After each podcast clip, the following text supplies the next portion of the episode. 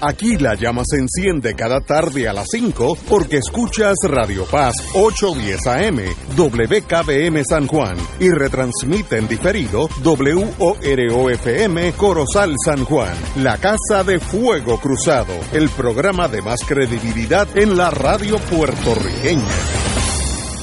Las opiniones vertidas en este programa no representan necesariamente las de Radio Paz, sus anunciantes o empleados. Son las 5 de la tarde, hora de escuchar Fuego Cruzado, el programa de más credibilidad en la radio puertorriqueña, en las voces de Ignacio Rivera y sus panelistas invitados con su discusión política dinámica e incisiva de los acontecimientos más importantes del momento. Fuego Cruzado comienza ahora.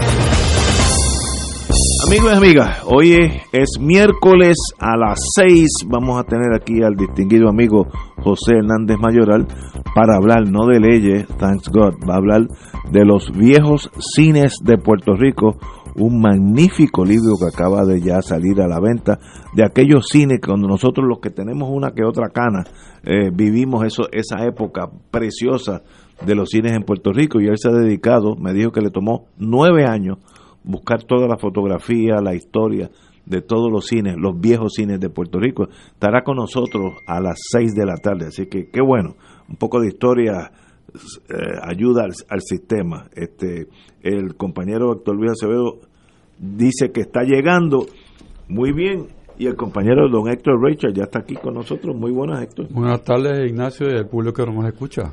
Bueno, hoy, desde las 10 de la mañana, que son las 9 en Washington, yo me parqué en mi casa eh, y empecé a ver la transferencia de poder, eh, el poder político en los Estados Unidos.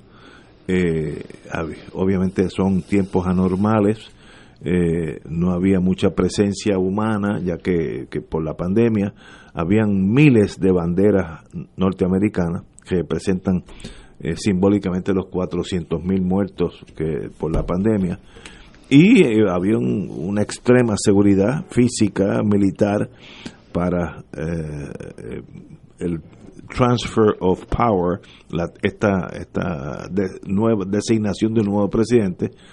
El presidente Trump expresidente y no saben lo que me gusta poderle decir expresidente pues salió a eso de las 10, etcétera, dijo cuatro cosas típicas de él, que volverán, que le gracias a Dios, que a los seguidores de él, que van a salvar América, etcétera, toda esa cosa fascista de que él, pero ya es un civil allá en Mar a Lago, yo creo que, Florida tendrá que bregar con él dentro de poco, porque ese ego no, no se va a quedar quieto.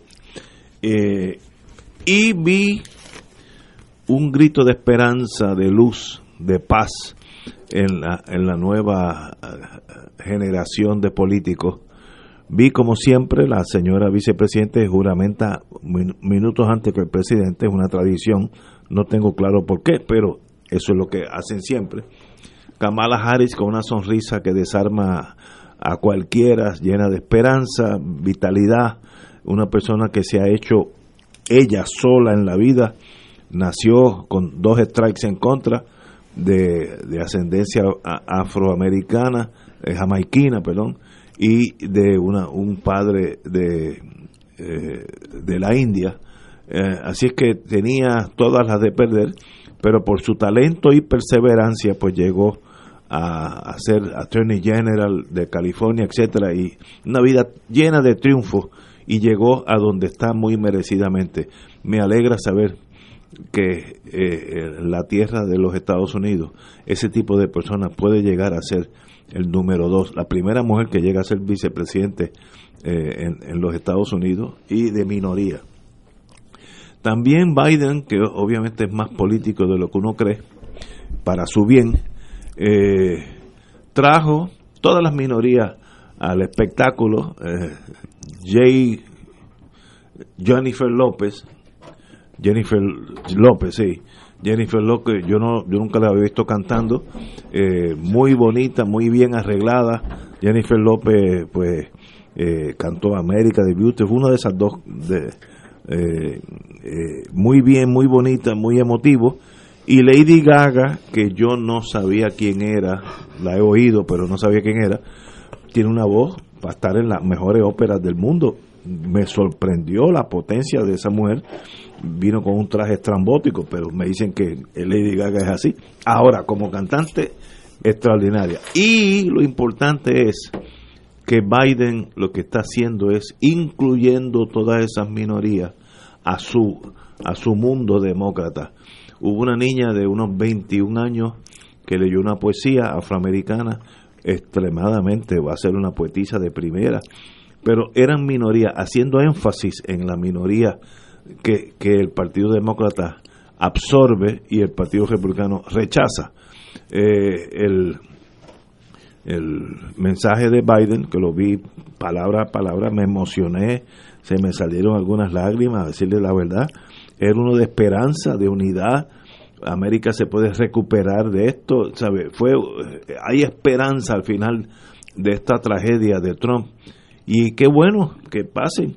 Ah, que habrá un montón de problemas. Sí, los problemas van a estar ahí de todos modos, pero hay la, la por lo menos el interés, la visión de que sea América the Beautiful, como decían, dijeron allí muchísimas veces, eh, esa América que es la que uno recuerda y la que uno quiere que exista, no, no la América fascista de, de Donald Trump.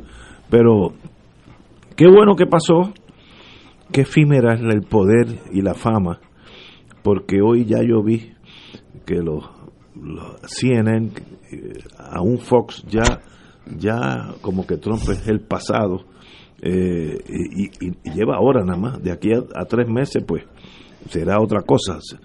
Pero obviamente la preparación militar en Washington era una cosa extraordinaria, 26 mil guardias nacionales, unos 150 de aquí. Eh, no hubo incidentes, no hubo problema alguno, así es que no, no, no, no hubo nada que, que lamentar. Pero la nación se sobrepuso, como dijo Biden, a toda su problemática y hizo una transferencia de poder democráticamente, el que sacó sacó más votos y sacó más votos electorales, eh, eh, ambas, Biden ganó. Eh, Trump dijo que todavía él no ha perdido, pero estamos hablando de un caso mental.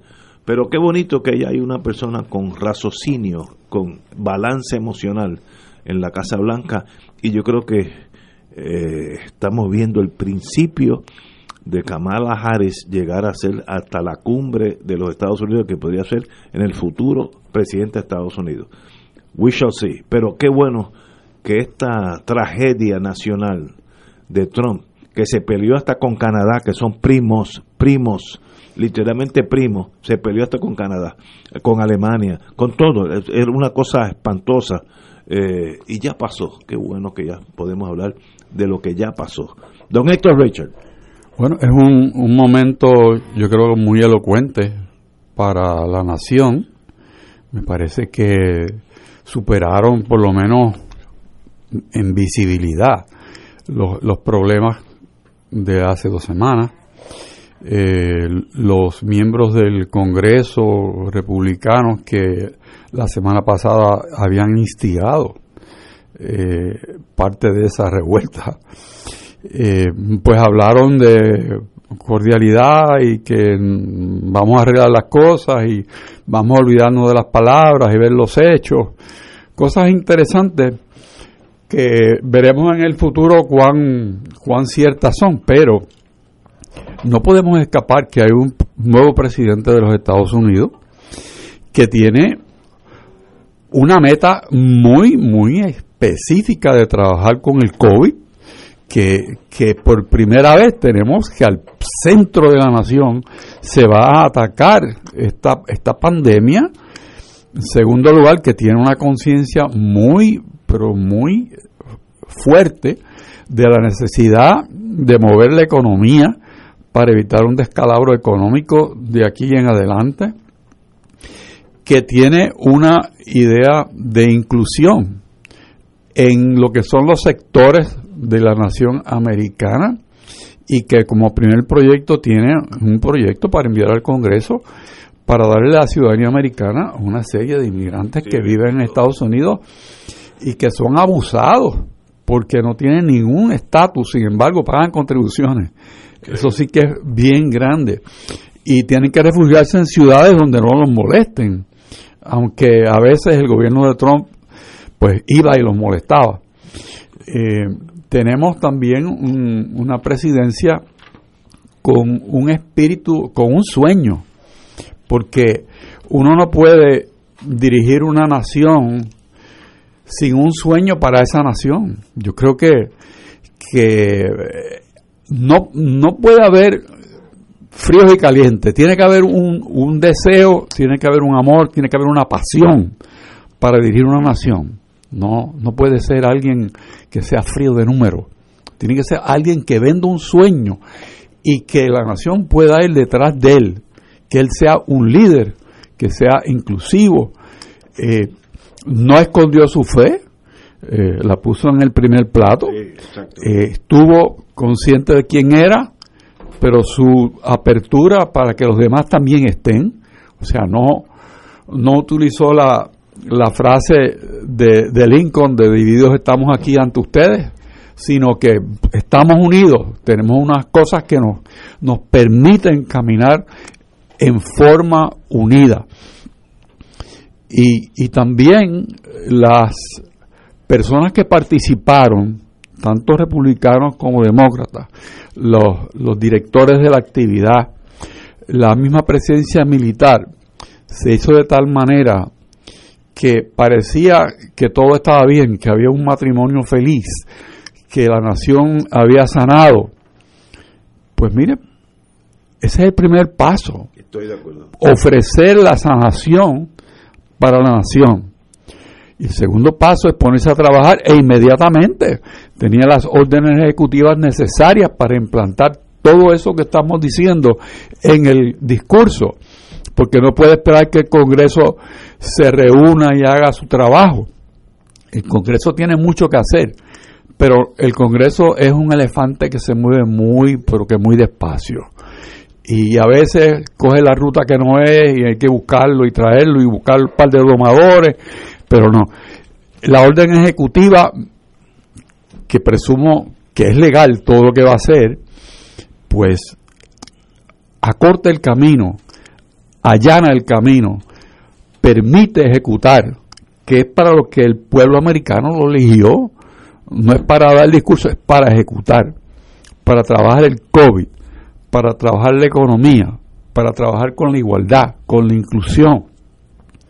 Lo eligió para todo lo que él dijo en sus discursos desde el primer día, porque el primer discurso de él en los debates y el discurso de hoy es el mismo, es el mismo, cambia el frosting, como diríamos, y cambia el ambiente, pero los puntos neurálgicos son esos cuatro.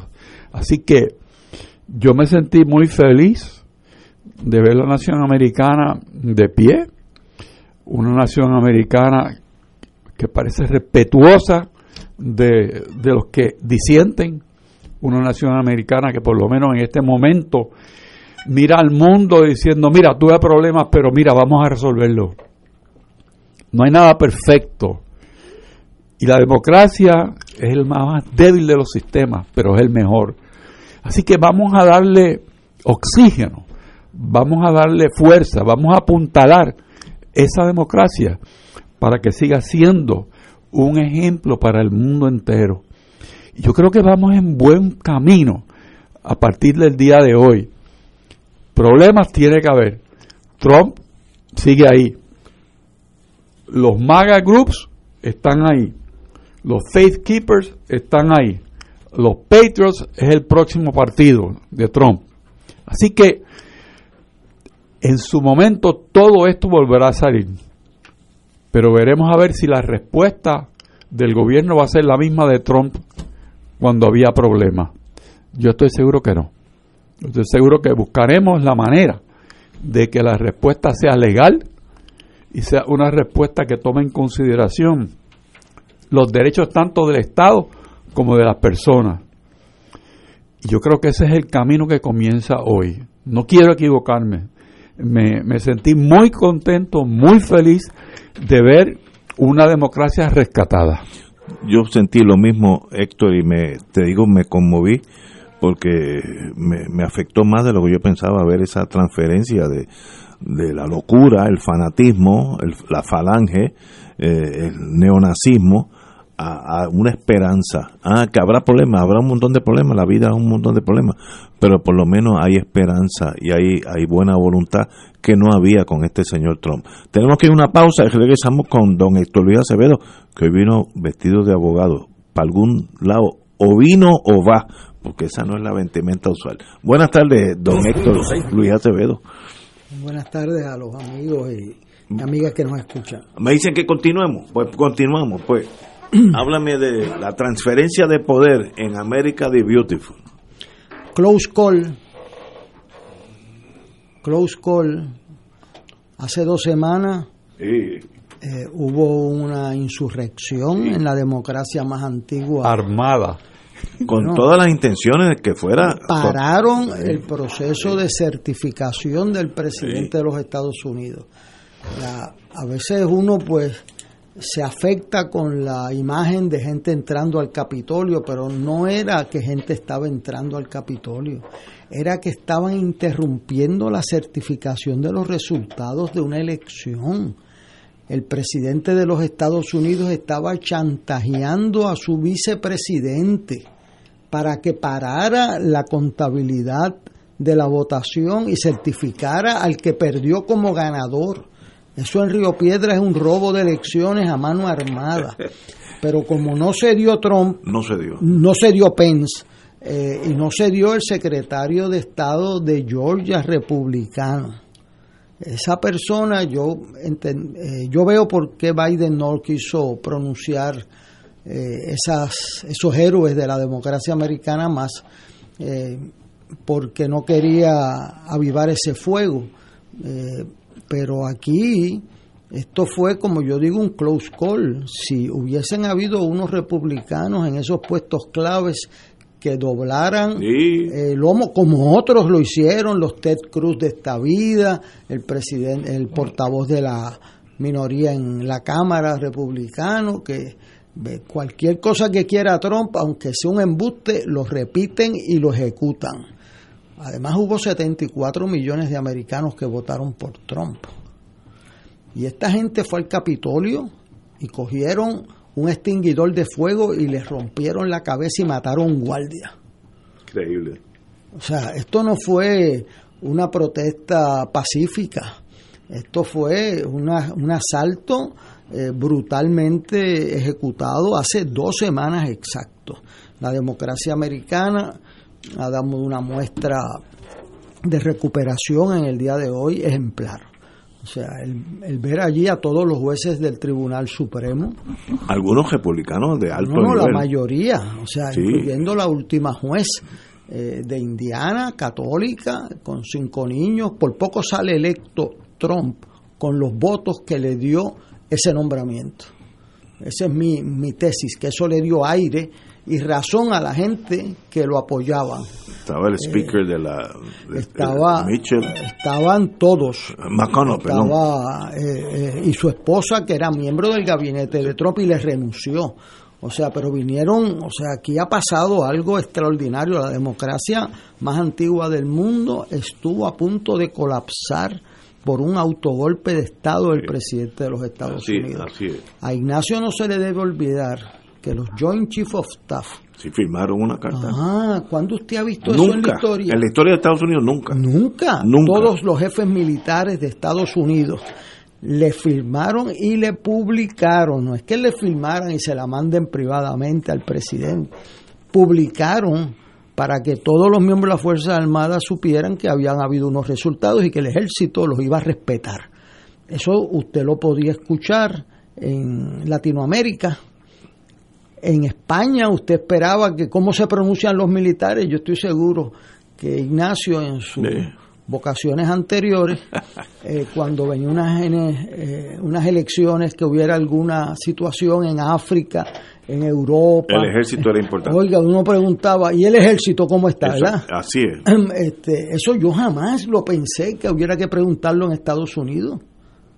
Y, habló muy bien de esos militares. Hace dos semanas todos esos militares nombrados por Trump escribieron una carta pública diciendo que el ejército respetaba la constitución. O sea, lo que le están diciendo es que nosotros, a diferencia de otros estados, no le juran lealtad al presidente o al rey, como se le jura en las disposiciones de, la bandera en otros lugares, le juran a la constitución y la constitución se ejerció. Ah, si Trump no quiere respetar la constitución, que, no, que entiendo que no la ha leído completa, este, porque se cansó, me dijo el, se, se cansó en la, a media hora se cansó.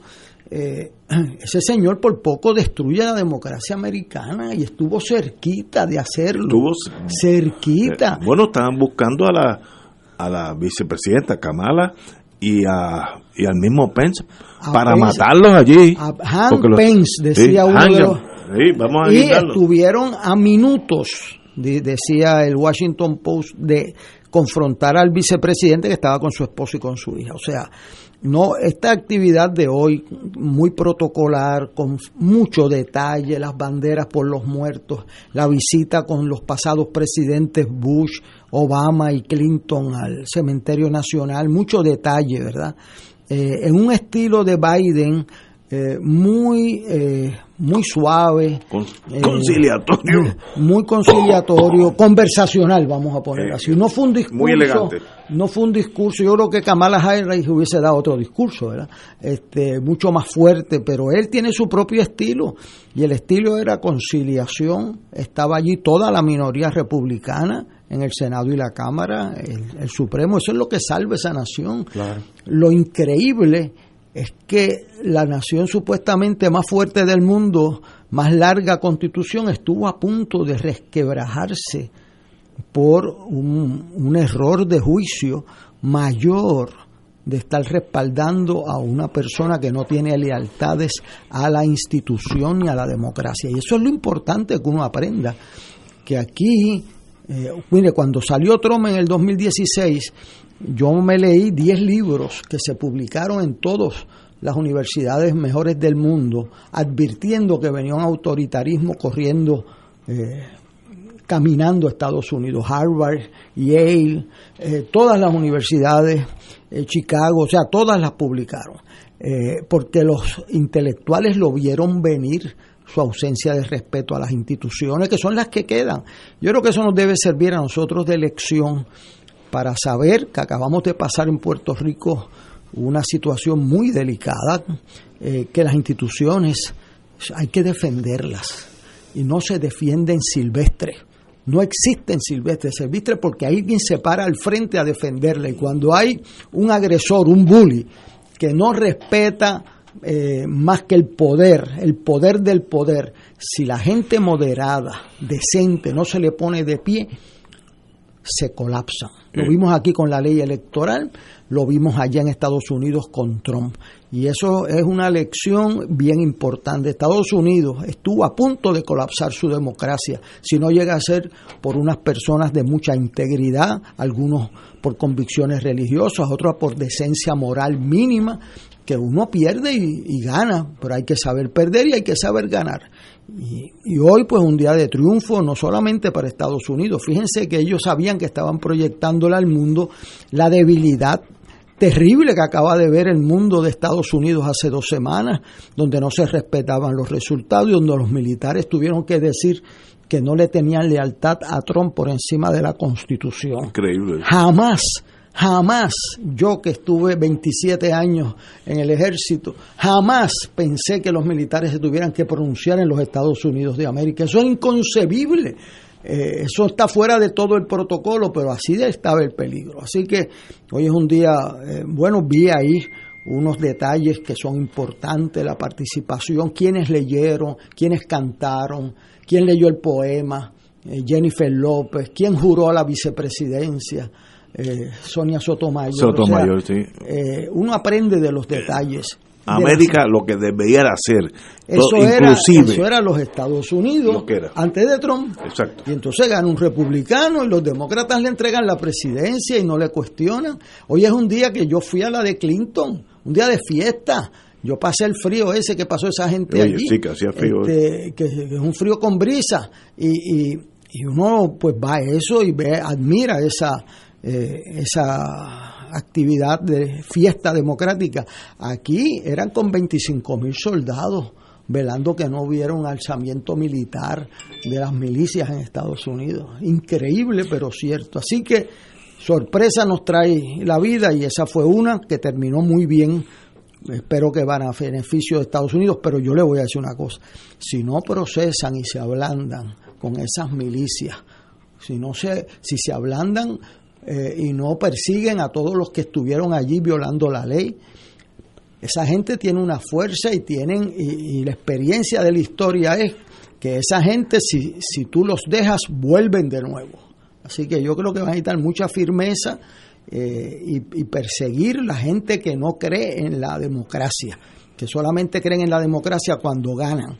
Y eso es un peligro que hay que atender. Así que la mejor de las suertes a Biden y a la vicepresidenta y un día bueno para la democracia del mundo y de Puerto Rico y de Estados Unidos. Me gustó también la presencia de Pence, vicepresidente de Trump. Tuvo muy elegante, muy fino, muy circunspecto, como debiera ser todo el mundo civilizado. y le dio la mano a todo el mundo, al, presidente ahora que entró, a, a, la señora Harris. Uno veía que había una persona decente, un, un ser humano normal. Digo que lo habilita a largo plazo para poder ser que no fue la despedida de, Trump. Exacto y vino a la que le correspondía. Eh, pero hay que leer la carta que él publicó cuando Trump le exigió que no contara los votos. Una carta histórica para quien lo estuvo apoyando por cuatro años, callando ahí, tragando y respaldándolo. Él es parte de culpable de eso, pero enderezó al final y salvó en parte la democracia americana. Y Kamala Harris lo acompañó al, al vehículo. Aprendamos de los detalles. O sea, los americanos no son los expertos detalles del mundo, pero hoy tuvieron una clase de detalles muy importante. Acompañó a Pence eh, eh, yo creía que él iba a ser un punto allí, este Biden, de, lo que significaba Pence para la democracia americana. Tendrá la ocasión de hacerlo. Pero hay que felicitar a, Pence porque se portó as an officer and a gentleman, como diríamos en el mundo militar, muy bien como un vicepresidente serio, eh, que mañana podría ser un candidato para la presidencia, porque tiene la madera, ¿no? demostró que tenía ese, ese bagaje que a diferencia de, Trump. Pero vamos a una pausa y luego hablamos un poquito más de este tema, porque yo creo el mundo entero estaba mirando hoy la televisión, el mundo entero de esta transferencia de poder. Vamos a una pausa. 2.6 millones de autos en Puerto Rico, algunos de ellos con desperfectos.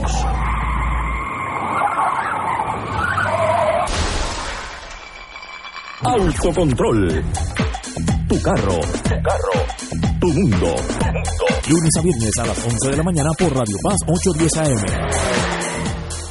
Radio Paz, el enlace radial con la Iglesia Católica, te provee apoyo en momentos de incertidumbre para reafirmar tu fe. El jueves 28 de enero llevaremos a cabo la jornada de acompañamiento y oración por los pacientes de cáncer y COVID-19 en Puerto Rico. Nuestros voluntarios estarán 12 horas en oración ininterrumpida por nuestros enfermos y tus peticiones serán expuestas en la capilla de la emisora. Culminaremos con la celebración de la Santa Misa, presidida por su excelencia reverendísima Roberto Octavio González González Nieves, arzobispo metropolitano de San Juan de Puerto Rico. Jornada de acompañamiento y oración, jueves 28 de enero. Oración comienza a las 6 de la mañana. Misa arzobispo a las 7 de la noche. El teléfono para peticiones 787-538-3831. Auspicia a los misioneros de Radio Paz 810 AM, donde ser mejor es posible. Cada sábado de 9 a 11 de la mañana tendrás un encuentro con De Frente con la Verdad, donde se discuten asuntos que tocan de cerca la actualidad en todas sus perspectivas, las historias que afectan a tu diario vivir, estos y otros temas analizados desde el punto de vista evangélico. De Frente con la Verdad, todos los sábados de 9 a 11 de la mañana por Radio Paz 810. Fuego Cruzado, el programa de más credibilidad en la radio puertorriqueña, es ahora la tribuna abierta de análisis noticioso, con diversas perspectivas que exploran el trasfondo de lo que acontece a diario y cómo nos afecta. Escucha Ignacio Rivera y sus panelistas invitados de lunes a viernes en Fuego Cruzado en transmisión diferida a las 10 de la noche por Oro 92.5 FM. En Oro 92.5 FM, Radio Paz 810 y el Canal 13 estamos trabajando a tono con la emergencia que en estos momentos está viviendo Puerto Rico. Estamos ofreciendo nuestros servicios al máximo con el personal disponible según nos permitan las circunstancias. Si tiene un mensaje para ofrecer a sus asociados, clientes o personal, solo tiene que llamar al 787-349-7949, 787-552-0825 y nuestros empleados le comunicarán al personal de ventas para atender su necesidad. A nuestros clientes estén en comunicación con su ejecutivo o ejecutiva de ventas que continúan ofreciendo sus servicios como de costumbre. Recuerden los teléfonos 787-349-7949 y 787-552-0825. Y ahora continúa Fuego Cruzado.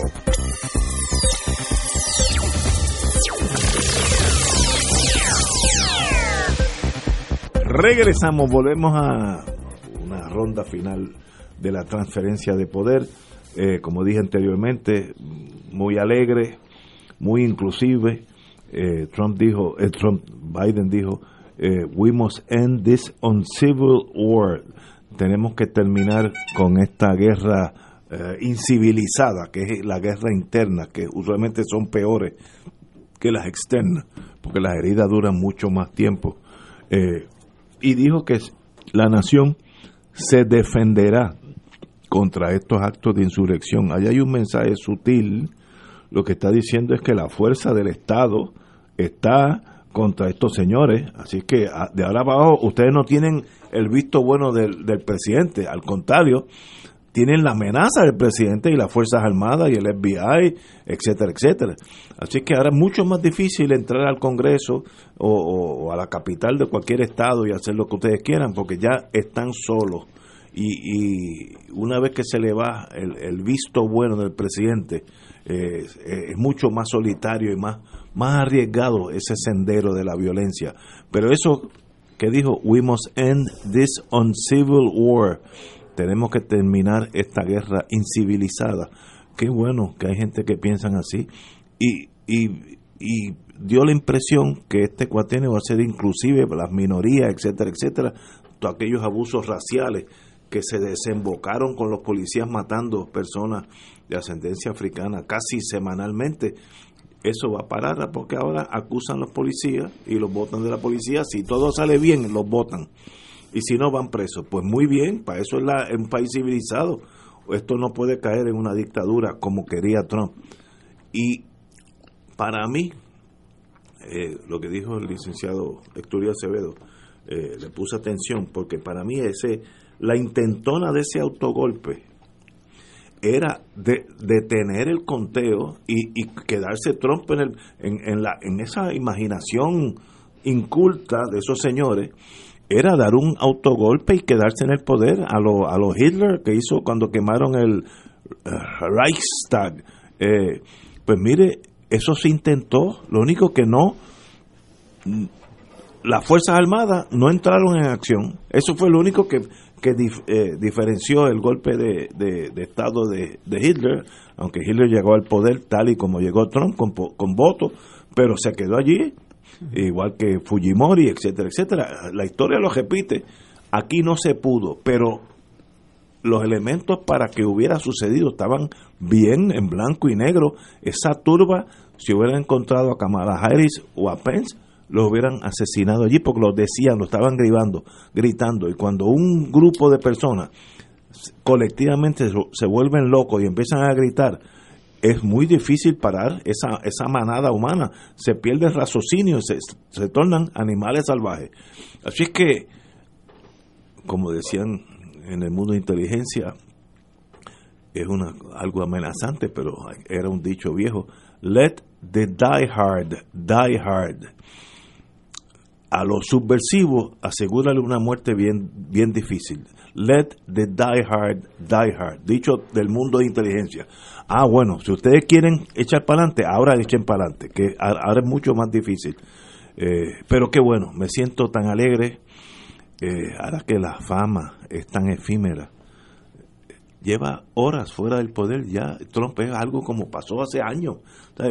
ya, yo me lo desconecté de mi, mi mente y ni hablar de la gobernadora de Puerto Rico desde el 2 de enero no ha, no ha sido mencionada ni para criticarla como el y eso es muy importante para los políticos ese poder es bien efímero bien frágil y si uno no siembra eh, cosas buenas no cosecha amistades y admiración al contrario. Héctor Héctor Rachel eh, tengo dos Héctor como siempre yo miro las cosas desde el punto de vista institucional y me paso hablando de la pérdida de la institucionalidad y la necesidad de volver a ella. Y, y aquí vimos cómo el lado más débil de la democracia es el sistema electoral. Correcto. Y cómo en Estados Unidos y subrayo Puerto Rico se utilizó en estas elecciones para lograr fines distintos a lo que el electorado quería lograr en ambos sitios. No es solamente en Estados Unidos. Claro, en Estados Unidos subieron el volumen un poco más, ¿no? Y trataron de, subvertir por la fuerza el orden de los Estados Unidos cambiando los resultados electorales. O sea, hay que ver eso. No nos hemos salido del sistema electoral. Ese, ese es el corazón y la vida y el oxígeno y lo más débil. Cuando nosotros creamos un sistema débil que permite que el voto que se emite no cuente, ahí hemos votado al zafacón de la democracia. Lo vivimos aquí y todavía hay materias irresueltas de las últimas elecciones. Todavía hay más papeletas que gente inscrita para votar. Que, como diría el doctor Santos Peamaredo, coge esa gata por el rabo. o sea, habría que ver eso, eso, eso no, eso no se ha borrado. Pero volviendo a los Estados Unidos, el presidente Biden hizo bien claro y trajo un ejemplo elocuentísimo de lo que es la actitud, digo yo, criminal del presidente, expresidente Trump con relación al COVID. Mueren más gente todos los días que las que murieron en septiembre 11. Eso, eso es un dato espeluznante, pero espeluznante. Más que toda la Segunda Guerra Mundial junta, junta de Estados Unidos. ¿Sabes lo que es eso? Y lo tercero es que callados pero seguros, el sistema de procesamiento criminal federal está caminando todos los días para traer, para que respondan todas esas personas que irrumpieron en el Capitolio. Ya hay casos radicados. O sea, no es, no es que están mirando. Han hecho un trabajo extraordinario de conseguir la identificación de las personas que estaban allí. Y han llovido las contribuciones de las personas que los han visto anteriormente en las redes sociales. O sea que hay una gente en Estados Unidos que está absolutamente indignada por este evento y que están colaborando para que esa gente tenga que responder por lo que hicieron. No son personas ignorantes las que estaban allí. No llegaron allí sin que tuvieran un GPS. Muchos de esos GPS fueron representantes congresistas que le dieron un tour en días anteriores para enseñarle cómo se podía vulnerar la seguridad de allí. Son cómplices, cómplices. Y eso no va a quedar impune. No puede quedar impune. Porque ¿cómo puede ser posible que un representante, un congresista, esté dispuesto a sacrificar la democracia por satisfacer un deseo, una idea de una persona que lo que representa es la antítesis de la democracia. Y si tú juraste defender la constitución contra todo enemigo interior y exterior, pues caramba, tienes que defenderlo, no tienes que tú hacerle el trabajo al enemigo. ¿Cómo tú puedes como servidor público hacer eso? Los, policías que estaban allí adentro, los guardias nacionales que estaban allí adentro, para asegurarse que ese golpe se diera, los militares retirados que estaban allí también. ¿Ah? Policías de varios estados. Estamos hablando de algo súper organizado, con gente preseleccionada para hacer el trabajo de campo. ¿Ok? Y resume todo esto pensando en una caricatura, una tirilla que no es realmente cómica, pone a pensar que es Pogo. Y Pogo tiene una frase espectacular. Buscaba el enemigo y el enemigo éramos nosotros. ¿Ah? Buscaba el enemigo y el enemigo éramos nosotros. Que los Estados Unidos tiene de enemigos sus ciudadanos, sus congresistas, un presidente, militares, guardias nacionales, policías. ¿Cómo tú compaginas eso? Por eso el proceso que empieza hoy es complejo, pero tiene que ir a paso firme, paso seguro. Yo sé que ya las ruedas de la justicia están trabajando. Y cuando llegue este aspecto también a Nueva York, Nueva York tiene unos casos muy interesantes radicados contra el presidente contra el expresidente. Ahí no hay. Por favor, déjame bueno, decirlo así. pero ahí no hay inmunidad. Tú sabes que en Estados Unidos te quedas con el título siempre. sí, sí. congresista, eres congresista. No, te quedas para presidente para siempre. Yo cuando voy a Estados Unidos me dicen general, digo, me estás equivocado. No, no, es que era attorney general. Sí, sí. O sea que, que cuando tú vienes a ver, todo eso está caminando, Ignacio. Yo creo que, que vamos a retomar el camino que hay que tomar. Ahora, yo, pero no nos olvidemos de Puerto Rico, no nos olvidemos de Puerto Rico. Aquí estuvimos a un chiste ¿ah? del, sistema electoral. Ah, bueno, ok. Ah, no, no, no, no, entendí. De un golpe de Estado en agosto del 2019, aquí se olvidan de eso. Del 19, ¿qué pasó? Sí, ah, te olvidaste. Repítemelo, repítemelo. que yo me olvido ese ha, sido mi, ese ha sido mi trabajo, refrescar la memoria. En agosto del 2019 confrontado a la situación de la renuncia del gobernador y la ah. invalidación del juramento del gobernador eh, Pierluisi eh, por cinco días por unanimidad del Supremo, quien juró a base de una ley que aprobó el que promovió el Partido Popular y la aceptó Jennifer González y la firmó Aníbal Acevedo Villar, vamos a estar claros, este, para no eludir responsabilidades. Allí juró Wanda Vázquez como gobernadora de Puerto Rico.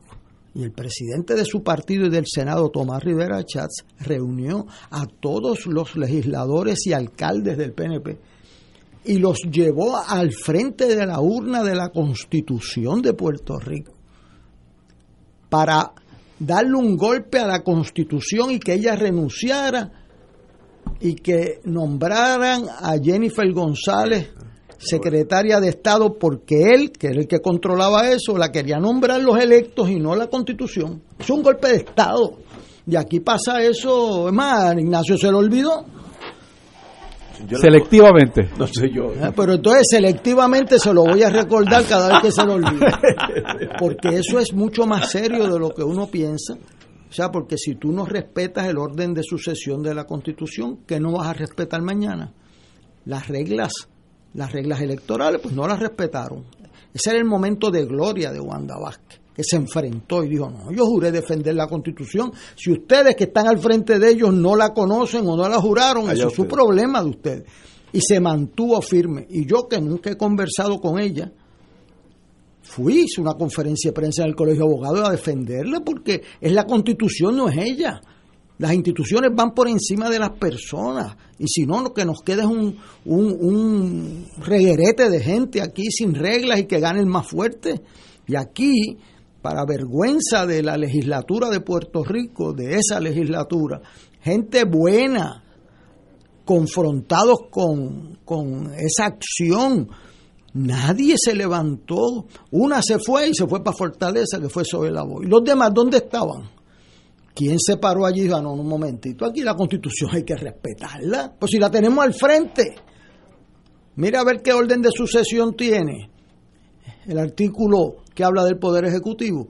Y, y, no lo respetaron, por eso es que Richard dice, no nos vayamos lejos, oiga, y esa gobernadora que tuvo ese valor.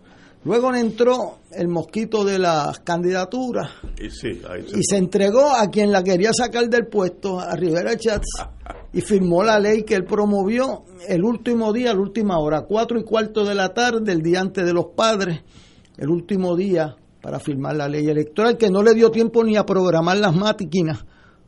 Por, por eso Héctor Richard tiene otro alcalde, si no tendría una alcaldesa en Aguadilla, porque yo creo que le volaban la cabeza si le hubiese dado tiempo de anular todos los votos esos mixtos que querían anular. Y esas cosas se ven ahora desde lejos, desde la frialdad de un programa de radio, pero ahí fue porque alguien se puso de pie. Si ella hubiese aflojado rodillas en ese momento, como la aflojó después, pues otro hubiese sido el cantar. Entonces la constitución es letra muerta. Y si el, el, el vicepresidente de los Estados Unidos llega a haber parado la votación, Se, se tranca el sistema. y entonces movilizan la gente para respaldar ese paro de votación, estaríamos en el inicio de una guerra civil de los Estados Unidos. Y no se sabe cómo va a terminar, porque esos conflictos uno sabe cómo empiezan, pero no cómo terminan. Así que esto demuestra el valor de una gente con integridad, con el valor del valor de enfrentarse al, al que atropella. Y hemos visto como la fuerza de las mayorías temporeras esas, de quererse imponer por la fuerza, por poco prevalecen en Estados Unidos y por poco prevalecen en Puerto Rico. O sea, no es algo lejano de nuestra realidad. No, y que demuestra que hace falta pararse y decirlo. Porque es que quedarse uno callado lo hace cómplice. Eh, en la cuestión electoral fue así. Pero mire, le voy a decir una cosa, para que usted se sienta bien y yo no me sienta tan bien. Eh, vamos a pensar cuántos PNP se pararon a enfrentarse al asalto de la ley electoral. Y vamos a pensar cuántos populares se pararon a enfrentar el asalto contra el voto de rating en Guánica. Montones. Mm, mm. No, Populares. No, No, pero el Partido Popular no defendió que era nulo ese voto. que era nulo por sí. eso, por eso. ¿Cuántos se pararon a enfrentar? Ah, ok, te entiendo, te entiendo. ¿Y Ninguno. cuándo? Bueno, no, ninguno. Bueno, Eh, bien pero poco. de allí, de allí. Bien poco. No, no, de acá, del Partido Ah, Popular no, no, como de aquí. institución. ¿Y cuántos PNP se le pararon el frente a Rivera Chats y a defender a Wanda Vázquez cuando se le enfrentó? Le sobran dedos en la mano a usted, Oh, compadre. Estoy de acuerdo. Y, y eso le sobran dedos en la mano a los americanos para decir quién salvó la democracia americana. El oficial de secretario de Estado de Georgia, que no es ningún santo, pero aguantó al presidente pidiéndole que se robara una elección. El presidente de los Estados Unidos en el teléfono. Que estaba grabado. Está grabado eso. Eso es un delito en cualquier liga.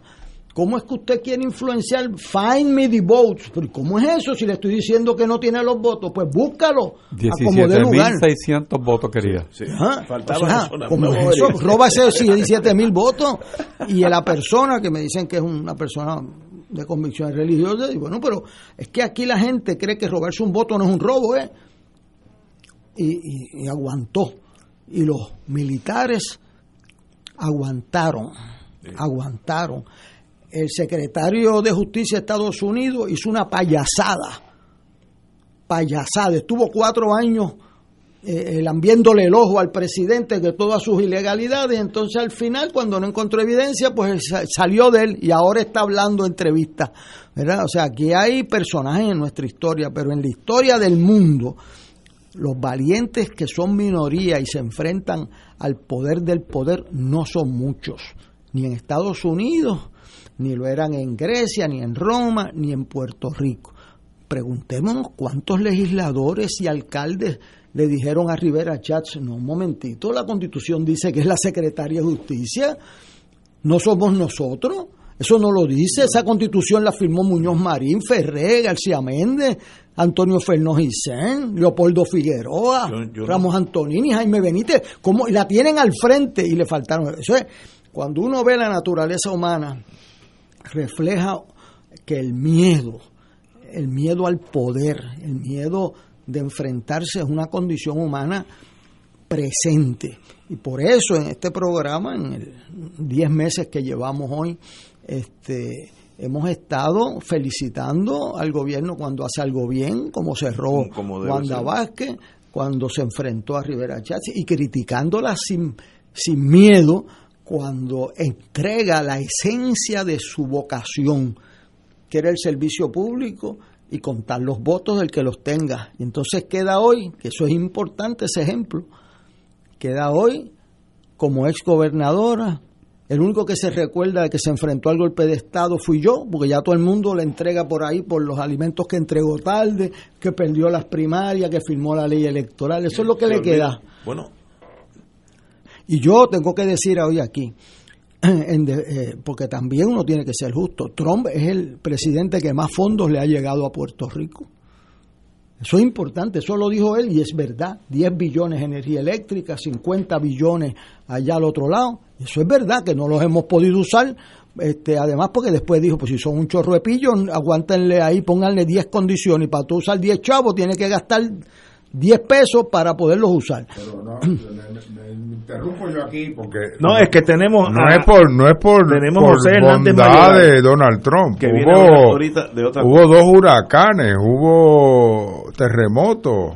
Sí pero él bueno él le tocó bus- a buscando los votos de Florida o lo que fuera pero el hecho cierto es que buscó el dinero. Hemos tenido aquí un bateador designado no anunciado que se llama José Hernández Mayoral ahorita vamos a hablar de los Este, cines pero eso es aparte que vino por los cines y salió por Trump. Este, eh, aquí eh, eh, Trump es un- una persona, eh, yo creo que es el peor presidente de los Estados Unidos porque atentó contra sus esencias como ninguno. O sea, esto es un golpe de Estado que quiso. En cuanto a Puerto Rico, tiró, hizo barbaridades, habló barbaridades, pero a la hora de la verdad, yo creo que por, por intervención de los votos de Florida, Rick Scott, en los dos huracanes, de los cuales eh, hizo, dijo barbaridades, pero ciertamente tampoco se puede ignorar que ha eh, asignado seis, siete, ocho veces más que el presupuesto de Puerto Rico. Y uno, porque sea un bandido, no deja de ser cierto el hecho de que aportó una cantidad de fondos federales que muchos de ellos son discrecionales. Eh, y eso pues hay que decirlo, porque uno, aunque sea un bandido, tiene que reconocer... y estableció como política pública el, el volver a traer las fábricas a Puerto Ah, Rico. bueno, y nos da una oportunidad de volver a traer la industria farmacéutica a Puerto Rico. Ah, si eso fue para, para Florida, ah, pues eso fue para Florida, siempre hay una razón que se puede esbozar, pero el hecho cierto es ese. Ahora, que es una persona que es lo más peligroso que le ha pasado a los americanos. eso no hay duda No hay guerra mundial, no hay guerra fría, caliente o tibia, más peligrosa en la historia de Estados Unidos que un autogolpe interno en Estados Unidos. Porque cuando mataron a sus presidentes en, 1800, en abril de 1865, en el 1901, pues el sistema proveyó, pero aquí se querían robar una elección. Si usted se roba esa elección como él quiso y apuntará el poder por las armas, eso envuelve unas consecuencias de toma del poder eh, que envuelve la destrucción de la nación americana. Nunca habían estado tan cerca, a mi entender. Yo me recuerdo cómo esa nación se crece. En 1900, siendo el presidente eh, de los Estados Unidos, en su momento más álgido, Franklin Delano Roosevelt quiero hacer- quiso hacer, y dominando su partido, el- la legislatura, quiso apoderarse del Tribunal Supremo y el Partido Demócrata en el Senado le votó en contra al presidente. Por eso es que la nación ha durado y aquí pues fue mucho más cercano, así que eh, con lo bueno y lo malo, pues predomina lo malo de Trump, pero uno tiene que hacer un esfuerzo siempre, a mi entender, en reconocerle las cosas eh, buenas que hizo, quizás por las razones equivocadas, pero las hizo. Y entonces pues castigarlo por lo malo, que es mucho más que lo bueno. Bueno, yo antes que empecemos a hablar de yo, cine, yo he dicho, tiene la palabra. yo, una, yo publico una columna de novia antes de las elecciones diciendo que deseaba que perdiera y que a uno le enseñan, pues cristianamente, no desearle el mal a nadie. Pero a ese señor yo se lo de... Esto es Radio Paz, no puedo hablar así aquí. no, yo, O sea, yo lo hablo eh, o sea, no, yo no puedo aguantar a ese Eh, señor. eh, yo espero que la que su salud y su edad se encargue de no tener que bregar con él en el- en la- por el próximo ciclo electoral eh, y que Twitter lo mantenga vedado eh, permanentemente como ha dicho y Facebook para no estar escuchando. Nos vamos a tener que acostumbrar. Va a ser lo de Biden va a parecer aburrido al principio porque es una persona que no está todo el día Eh, escribiendo, que no está viendo las noticias, que está trabajando. Eh, pero er- era lo que necesitaban los Estados Unidos en un momento como este, una figura tranquila de unión. Vamos a ver cuánto eh, une, logra unir a la nación americana. De, de paso, acaban de juramentar los, eh, los senadores de Georgia, eh, John Ossoff y un judío y un negro, para que Ra- para, para, pa- para seguir fastidiándole la mente Bueno, a, los a Donald amigos que Trump. nos escuchan que sepan que la importancia de esos dos senadores Sí, que ahí donde es viene que cambiaban el balance político del Senado porque lo empataron. O sea, el- los republicanos tenían 50 senadores y los demócratas 48. Y Georgia tuvo unas elecciones cerradas y en Georgia cuando hay unas elecciones bien cerradas se ordena una nueva elección. Eh, y esa nueva elección se hizo el 5 de enero y en medio de todo ese revolú se contaron esos votos y ganaron. Yo me amanecí esperándolo porque cambiaban la, eh, no llegaban unos counties ahí, parece que cogieron las máquinas de aquí, este, y no llegaban lo- los votos, pero ganaron los dos. Y eso pone el Senado de Estados Unidos Empate. empate, y cuando esté empate la vicepresidenta, que es la, la presidenta del Senado, eh, vota y decide el empate. Así que eso es importante por otra razón, y es que controla la mayoría el flujo de los proyectos. Y en términos de los que hemos estado allí bregando, el bajar o no bajar un proyecto es un poder brutal. O sea, Eh, o sea si no- tú puedes tener los votos para aprobarlo, pero no te bajan el proyecto nunca. Entonces, pues, o sea, por, por las cuestiones reglamentarias, el tener allí la mayoría, eh, eh, espero que la puedan sostener, le va a permitir a Biden que le confirmen su gabinete. Eso es una cosa interesante. En Puerto Rico hay lo que se llama nombramientos de receso. Eh, eh, el licenciado Héctor Richard, en 1985, el 2 de enero a las 3 y media de la tarde, juró a todo, juró al secretario de Estado el nombramiento de receso. ¿Por qué? Porque la Asamblea Legislativa en Puerto Rico se reúne después que jura el gobernador. Eso le permite que el día siguiente había un secretario de salud y había un secretario de justicia y había un, secre- y había un jefe de la policía. En Estados Unidos, como el Congreso se reúne el día 3 y el presidente jura el día 20, no hay nombramientos de receso.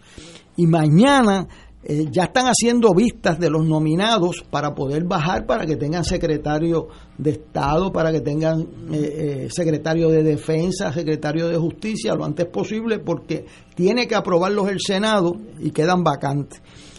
Yo soy testigo que Obama estuvo ocho meses sin directora de Health and Human Services, porque había una compañera en la Universidad Interamericana que trabajaba allí y no podían tomar posesión, o sea que estuvo ocho meses sin tener secretario ese departamento Porque no hay, no hay porque no hay nombramientos de receso en Estados Unidos porque las fechas son eh, eh, o sea, invertidas con las de Puerto Rico. Puerto Rico permite que tenga un gobierno eh, efectivo el día después que jure el gobernador. O sea, el gobernador Pierluisi nombró su gabinete el día 2 de enero y están en su puesto, el secretario de salud y todo, y ve, verá el Senado cuando ve esos nombramientos. En Estados Unidos hoy no hay gabinete en Estados Hay Unidos. uno, Ni hay, uno.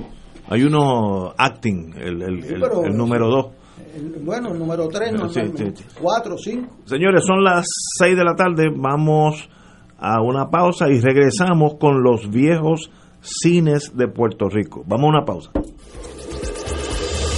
Fuego Cruzado está contigo en todo Puerto Rico. 2.6 millones de autos en Puerto Rico, algunos de ellos con desperfectos.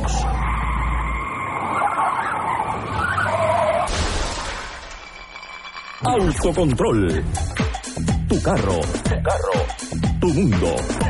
Lunes a viernes a las 11 de la mañana por Radio Paz 810 AM.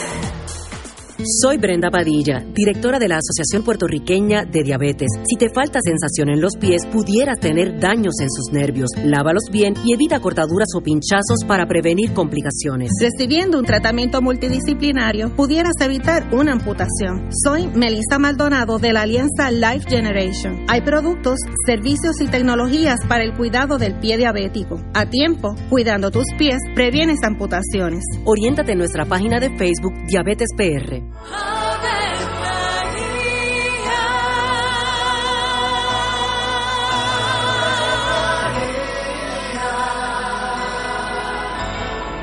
El ángel del Señor anunció a María. y ella concibió por obra del Espíritu Santo. Dios te salve María, llena eres de gracia, el Señor es contigo. Bendita tú eres entre todas las mujeres, y bendito es el fruto de tu vientre Jesús. Santa María, Madre de Dios, ruega por nosotros pecadores, ahora y en la hora de nuestra muerte. Amén. He aquí la esclava del Señor. Hágase en mí según tu palabra. Dios te salve María, llena eres de gracia, el Señor es contigo.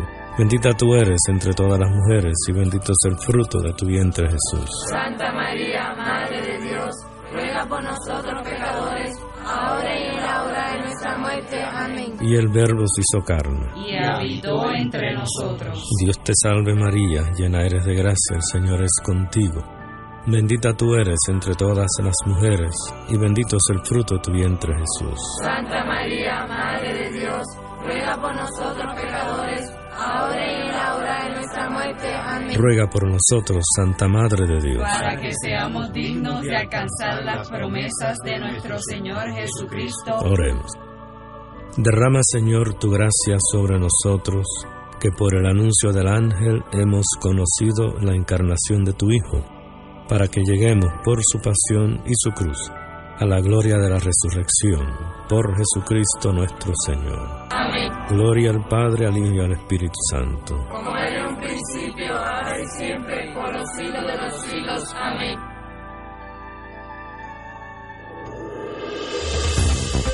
Aquí la llama se enciende cada tarde a las 5 porque escuchas Radio Paz 810 AM, WKBM San Juan y retransmite en diferido WOROFM Corozal San Juan, la Casa de Fuego Cruzado, el programa de más credibilidad en la radio puertorriqueña.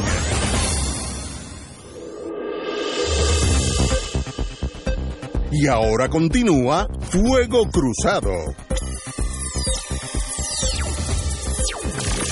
Amigos y amigas, regresamos a Puerto Rico y vamos a hablar de cosas que son preciosas y bonitas. Tengo ante mí un libro que ya no lo puedo separar de mi casa, eh, que es un libro escrito por el distinguido amigo y compañero licenciado José Hernández Mayoral sobre los viejos cines de Puerto Rico. Yo fui a la página más importante, que espérate, fue la página 151 que es el Cine Esperanza de Adjunta, que las fotos que saca son perfectas, me recordó la, mi, mi niñez, mi niñez bien, bien bajito en años, y todavía está esa estructura allí. Eh, muy buenas tardes nuevamente, José, qué bueno que te estés aquí. Saludos Ignacio y a tus invitados de los miércoles, Héctor Richard y Héctor Luis Acevedo. Y como la pregunta es tan obvia, ¿qué hace un abogado de su altura, de su prestigio, de su práctica, eh, escribiendo libros de cine? No, es algo que, como si Bueno, yo que no que encaja con, con la profesión no encaja clásica. entreteniéndome. Ah. Eh, yo Muy bien. tenía mucha curiosidad primero de qué es el libro. El libro, el libro trata de cubrir todos los cines que hubo en Puerto Rico durante el siglo XX. Lo que yo llamo los cines viejos, que eran estos cines de sala única, más bien en los cascos urbanos, eh, que comenzaron en el- al principio del siglo XX y empezaron a cerrar en los 80 y en los 90. Bueno, en los 70, 80, 90 por ahí. Yo creo que todo el mundo sabe cuando yo hablo de un cine viejo a qué es lo que me estoy refiriendo. Y yo me fui por todos los pueblos de Puerto Rico a buscar esas estructuras. Mi, mi deseo inicial era catalogar todas las estructuras de cine que todavía estaban en pie, abandonadas muchas, convertidas en tiendas otras o en iglesias. El mejor caso ha sido las que se han convertido en iglesias porque las, man- lo- las mantienen. ¿verdad? Y ahí se ven. Eh, de ahí, pues, cómo yo pongo esto de una manera que sea amena. Tuve mucho tiempo que pensé que no iba a poder recopilar información suficiente para que fuese un libro. Pues mira, terminó con 420 páginas. Y buscar las fotos viejas de esos cines. Eso es lo que más tiempo tomó. Eh, tratar de localizar fotos antiguas de los cines cuando operaban. Tú estás hablando, ahí hay fotos de cines de la década del 10. Ahí hay fotos de cuando eran carpas, antes de que hubiesen edificios Aquí de dice cine. los primeros edificios de cine, 1909 al 19. Por eso, sí. Los años 30, eh, los Bueno, años los 20, 40, los 30, años sí. 50, 60 y 70. Bueno. Es, es por, por décadas, por, por, por decenio. Porque decenio es del, del, Sí. del, vamos a decir, del 40 al 49, una década sería del 41 al 50. Esos son tecnísimos. Pero eh, ahí está eh, contada la historia de cuando abrieron estos cines. Por ejemplo, cuando en el 1909, pues surge el primer edificio de cine. Para el 1919 ya había 90 edificios de cine. Y ahí vas viendo cómo se iba creciendo, tratando de cubrir lo que está sucediendo en todos los pueblos de Puerto Rico, también que estaban viendo, que se estaba exhibiendo en esos cines. Eh, ahí ese que tú tienes del Paz, fíjate que estás mirando el Paz. Eso era aquí en la Eleanor Roosevelt. Aquí mismo sí. Y es un libro que se escribe de una manera para que uno pueda comenzar. Lo ideal es que lo leas de principio a fin, porque ves un Puerto Rico que se va transformando, que va progresando. Eh, pero está escrito de una forma que tú puedes empezar donde quieras. Puedes empezar en cualquier capítulo. Si quieres empezar en los años 40, pues empieza en los años 40. Lo que hace todo el mundo es lo que tú dijiste. Lo primero que Busca hace su todo el pueblo. mundo. Busca su cine Sí, sí. El busca pueblo. su cine Sí. Eh, y después que busca el cine pues entonces empieza Aquí eh, eh, en, en la página 1 yo creo que es una buena introducción que tú dices, estoy leyendo, intento en este libro, eh, intento en este libro contar la historia de los cines viejos de Puerto Rico. Por viejo me refiero a los cines de barrio y de pueblo que, com- com- que comenzaron a surgir a finales de la primera década del siglo pasado. Tuvieron su apogeo en los años 30 y 50 para entonces comenzar a declinar hasta desaparecer en los 80 y a principios de los 90. Y esa es la historia de, de esos cines, de esas estructuras. Eh, pregunta, me imagino que caminaste toda la isla buscando esta foto. Sí, sí, Porque tú sí, no- le preguntas a mi esposa. Eh, o sea, hoy es sábado que vamos a hacer bueno vamos a ir a ruta a retratar el Esperanza ¿verdad? que tuve que ir dos veces porque la primera vez que fui estaba lloviendo eso pasaba. Sí, sí. Eh, y, y de hecho terminé usando una foto de un día que estaba lloviendo eh, y, y así pues por toda la isla. A veces sin saber que si lo iba a encontrar. Cuando yo fui a Aguirre a la A la central. a la central Aguirre porque tenía la foto vieja del cine de Aguirre. Yo no sabía si todavía estaba la estructura allí. Y allí está. Eh, y entré está en ruinas pero pero entré. Y, y entonces buscando la información de cuándo se crearon esos cines eh, nada me entretuve por nueve años eh, montando ese libro. Héctor Luis eh, Héctor, eh, Está medio dedicado hay un punto donde yo diría que está dedicado Héctor Luis Acevedo indirectamente si me permites un momento y es cuando yo digo al principio eh, no he incluido una sección de agradecimiento, no porque nadie las lea, pues tampoco se leen las introducciones y aquí estamos. Un libro como este requirió contacto con cientos de personas. Está quien me dio información y fotografías, Maricel Flores, por ejemplo, el que me refirió a personas con información, el caso de José E. Ayoroa y Domitilo Negrón, los que me motiva- motivaron a acabar este trabajo, algunos apostando a que no lo acabaría. En ese grupo yo coloco a Héctor Luis Acevedo, que por muchos años medio se mofaba. ¿Y el libro de los cines? ¿Cuándo va a salir el libro de los cines? Pues salió el libro de los cines. Finalmente. Eh, también ha- hay algo de política, porque veo por aquí, yo sabía, el 25 de julio del 52 se proclamó la constitución del Estado Libre Asociado de Puerto Rico. La industria del cine publicó anuncios de felicitación al gobernador Luis al gobernador Muñoz Marín y a Puerto Rico. Y salen los anuncios que se publican Bueno, por eso. en los cines. Hay sí. referencias. Los cines se utilizaron. Son pocas las referencias políticas, pero tienen un vínculo con los cines. Ahí es porque cuando se, se inaugura el Estado Libre Asociado, tú ves a Cobian publicando anuncios, tú ves otras compañías publicando anuncios.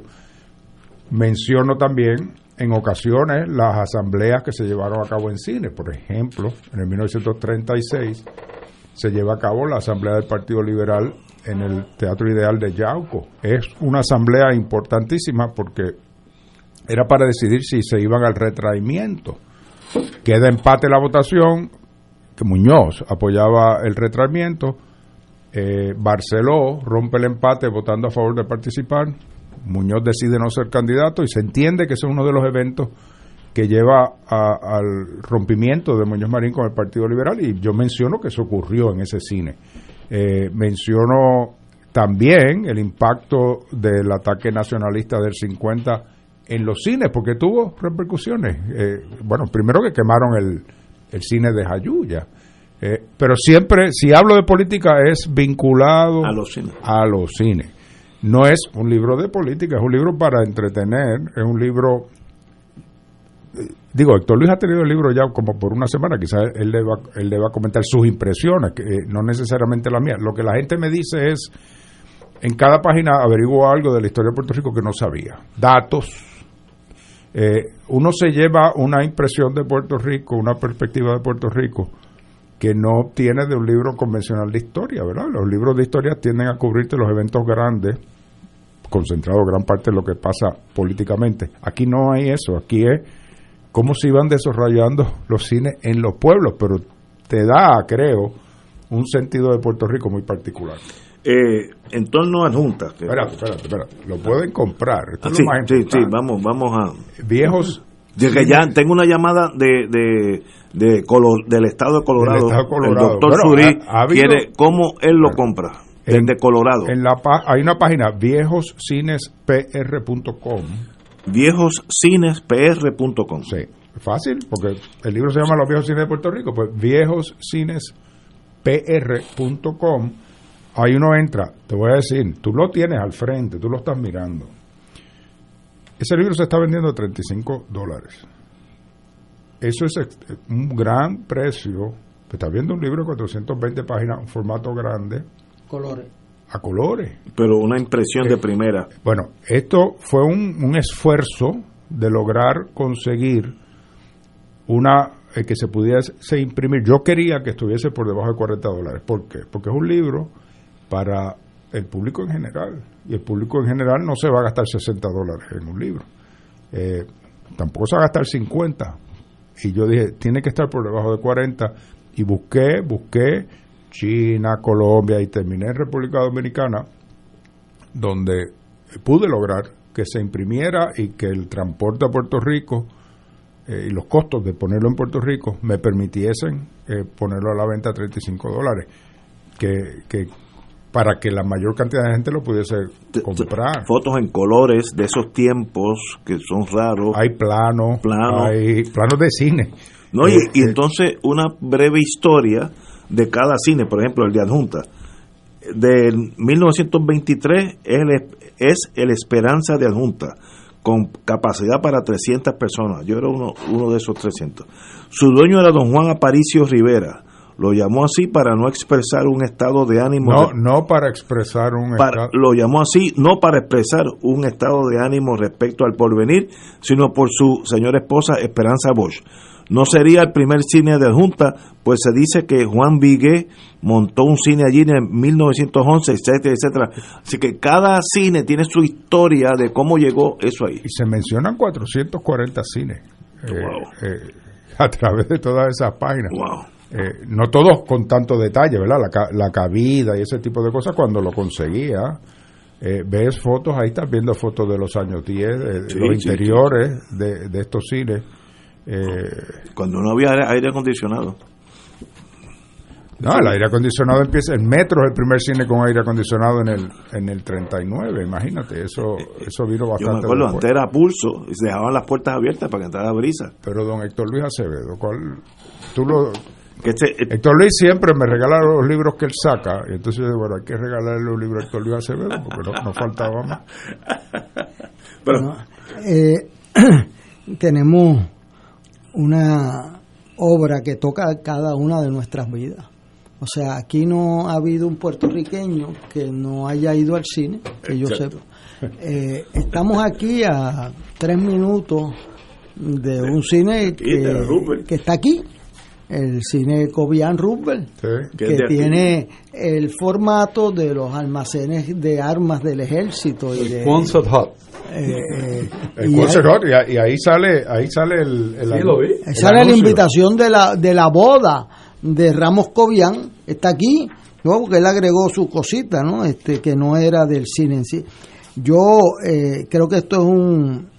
O sea, eh, yo espero que haga uno de- sobre los asuntos del ¿De que le ha dedicado en leyes, porque la calidad de esta obra es un research, una investigación extraordinario. extraordinaria y los detalles, o sea, a la historia no se le puede, normalmente eh, el- los historiadores son los menos efectivos en comunicar historia, porque la gente normal pues no le gusta ver un libro de historiador con toda la carga eh, conceptual de eh, o sea, del historiador no tiene casi, bueno, los libros de leyes no tienen ilustraciones ni retratos, eso es increíble, pero cierto. Ya Imagínate que insípida esa Ya pidieron el libro desde Colorado. A viejo cine PR. Viejo cine, viejo pero- cine PR. Bueno, yo voy a hacer tres comentarios. ya- ya lo Por ejemplo, aquí está, bien.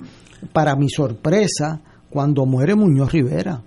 Así que hubo una Hubo película. una película, yo no lo sabía, del entierro de Muñoz Rivera. Y se llevó a los cines, eso No me enteré sabía. yo aquí. No sabía. este y le pregunté y esa película del entierro de Muñoz Rivera o sea eh, una película entonces eh, eh, explican cómo se crearon cada cine eh, el cine de todos los pueblos de Puerto Rico con los retratos quienes participaron yo un día fuimos a presentar un libro en en San Germán entonces pues sí. eso se te había olvidado fíjate No, no entonces se me había olvidado. Pero, pero ves aquí que, que, que eso termina en el libro, esa visita. Entonces, pues yo llego allí, dimos la, era la presentación del libro de Hernández Colón.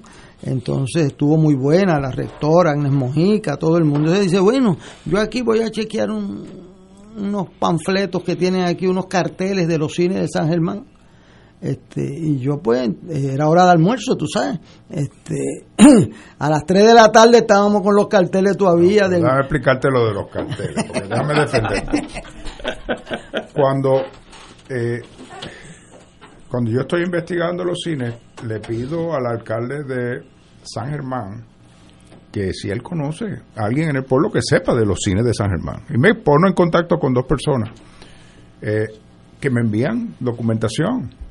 Y me sale que el cine Sol de San Germán, que está allí en la plaza, una estructura art deco bien grande, cuando lo adquiere el municipio, hacen un inventario de las cosas que había dentro y que encontraron todos los carteles de las películas que se exhibieron allí, estaban. que parece que el, el que los montaba, pues después lo- lo- Los archivos. los archivaba y los encontraron allá adentro y se los dan a la Universidad Interamericana, al recinto de San Germán de la Universidad Interamericana, lo más apropiado para que los conserve. Pues yo sé que eso está allí.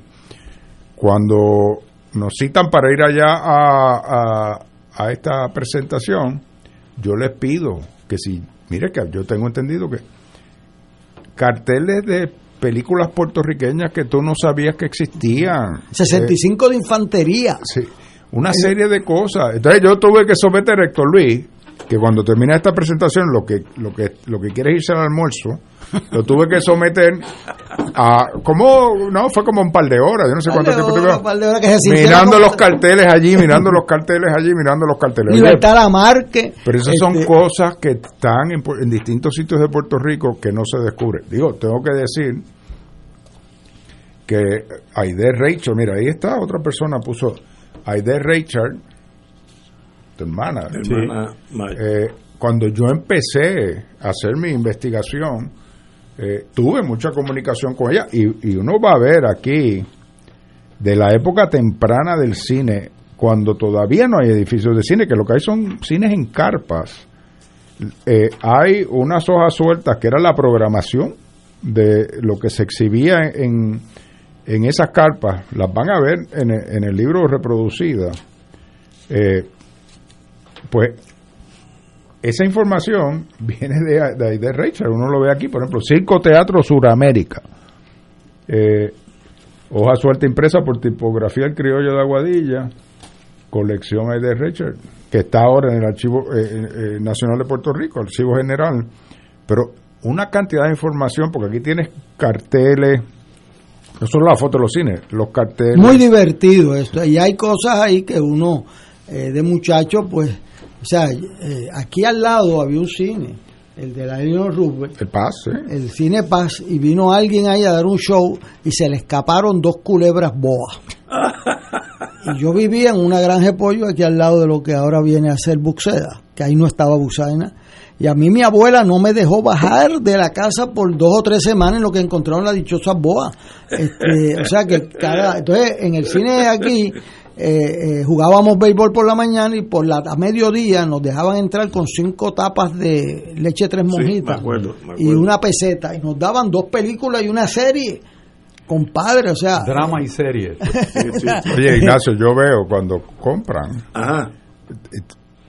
ahí, mira, ahí eh, eh, entran, pero no vamos a revelar los nombres de tu audiencia porque... No, eh, eh. Mire, ese libro. Puede haber alguno Yo le otro- puedo decir que usted, el que lo Puede haber uno que otro cuyos delitos no han prescrito. el que así lo que más- adquiera va a aprender mucho y va a divertirse. Es un libro divertido, en extremo, bien ilustrado. eh, se busca el trasfondo histórico. Van a reírse. Este, eh, van a reírse. Yo no, yo de muchacho no sabía por qué a los cines se le decía como un árbol que hay aquí. Sí, ñaito. Eh, Sí. ah, este, así, eso lo Eh, cuento porque... En mi pueblo había dos. Era porque, bueno, la historia ahí es... Sí, hay palabras. Pero viene... Yo me tenía que reír, mi mujer me dice, ¿por qué tú te estás riendo? Y dice, bueno, no te puedo decir ahora. Bueno, lo que sucede es que eso viene de que al principio, y lo ves en los planos, no todos los cines tenían baños. Exacto. Eso es Y verdad. entonces, sí, sí. alguna gente pues Sí, eh, sí. lo hacían en la propia sala. Lo Orinaban. Y llegaba al último que estaba abajo. Eso lo está en primera fila. Bueno, entonces, eh, digo, eso, eso- esa parte, pues entonces yo, ese es el origen de esa parte. Después, después me, meaíto, que es la palabra, yo no sé por qué no la dice, porque era, eh, se la atribuían a los cines de, ya, ya, decrépito. Sí, Ya, sí, sí, ya ese cine ha ido perdiendo Sí. categorías, ya está liquidado.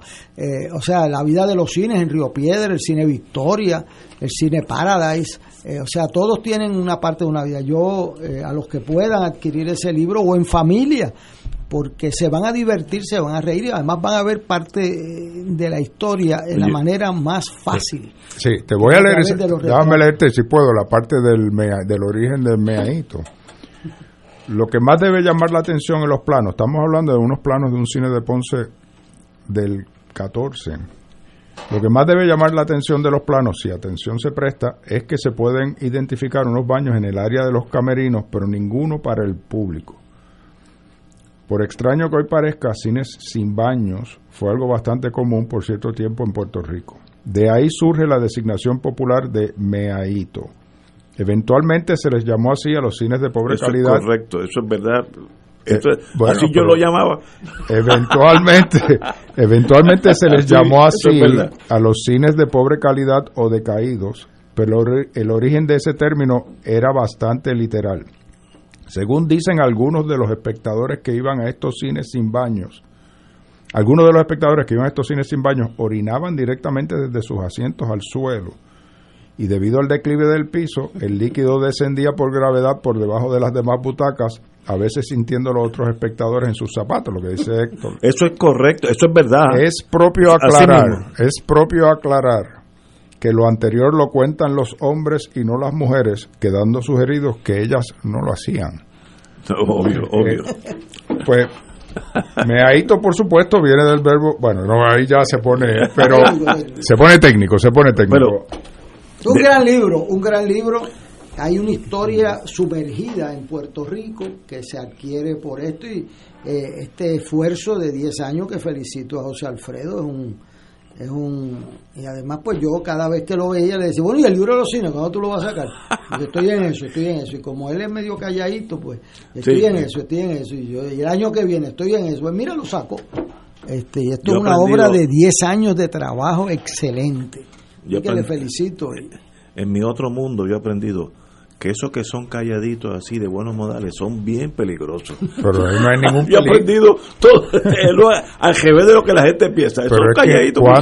Oye, yo quiero que ese libro, que es largo, largo, es como sea menos. 8 por 11. Para tú escribir eso, que sea menos, que sea de fácil lectura, que sea entretenido, mucho trabajo porque porque es mucha información la, la que uno tiene que, que que, organizar y por eso daba trabajo. Este libro es, yo tengo en casa, digo, mi mujer tiene porque es la organizada, una mesa donde se toma café, etcétera, de, de, cristal bajita y debajo tiene como una plataforma donde uno pone los libros, los escogidos. Eh, yo tengo uno de La Habana, de fotos como este, pero de, la vieja Habana. Eh, y tengo uno del ejército español que me regaló un señor y lo, lo reencuaderné porque estaba viejísimo. De los españoles, cuando sabían que los americanos venían y, y ya la inteligencia del ejército español mandándole a Madrid, mire, tengo esto, y Madrid pues estaba en otro mundo, no, no le hacían caso. Un libro extraordinario. Y va, este va a estar allí, porque esto es historia, esto es, todo el mundo tiene, si usted eres de Aguada, buscate Aguada y va a estar el cinito, el, Ponce, Ponce hay varios. Aguada, eh, eh, porque Aguada tuvo eh, los de Zamora, que era de Aguadilla, yo creo que era Zamora, pero tenía cine. Tenía el Rex y tenía el Victoria. En, en, en Aguadilla. Sí. Bueno, viejoscinespr.com. Eso. Sí, quieren que lo repita. Viejos con S, viejoscinespr.com. Y ahí se ordena. Hay un, detalle que yo Te están ordenando uno desde New Mexico. Yo tengo amigos lo, por. Búscalo. Lo que puede también producir este libro, y te digo por mi experiencia cuando lo ojeé antes del programa que Ignacio me lo hizo llegar el lunes, es que sirve para que el, lector, obviamente tiene que tener algunos años eh, de existencia, pueda dar un viaje hacia la experiencia que ha tenido en ese lugar que se llama el cine. Y yo tuve la suerte de conocer, por ejemplo, personas que trabajaron en el cine cuando el cine era mudo y uno era el baterista y otra señora era la pianista. O sea que todavía cuando yo era muchacho existían esas personas y todo el mundo mencionaba que esa señora era la que tocaba el piano y este era el que tocaba la batería. También conocí el, que manejaba las cámaras, eh, que después mutó y entró en las cámaras después cuando veía sonido y, y uno de ellos llegó hasta cuando llegó el aire acondicionado. O sea que son personas que estaban trabajando en esa industria, pero para mí los recuerdos, vamos a decir, de contenido, de contenido de, lo que aparecía, no tan solo en la pantalla, sino era un teatro, no era un cine, porque venían compañías eh, de España que traían, eh, vamos a decir, creaciones de arte en las tablas, eh, había músicos, había actos políticos, había actividades de las escuelas eh, que se daban como parte de una vida comunitaria. En el aspecto de cine, pues había los días que eran matiné, eh, matinal y noche, eh, otros que tenían drama y serie, otros que había copia nueva de, la última cena o copia nueva de vida, pasión y muerte, que era parte de la vida del pueblo en cada momento.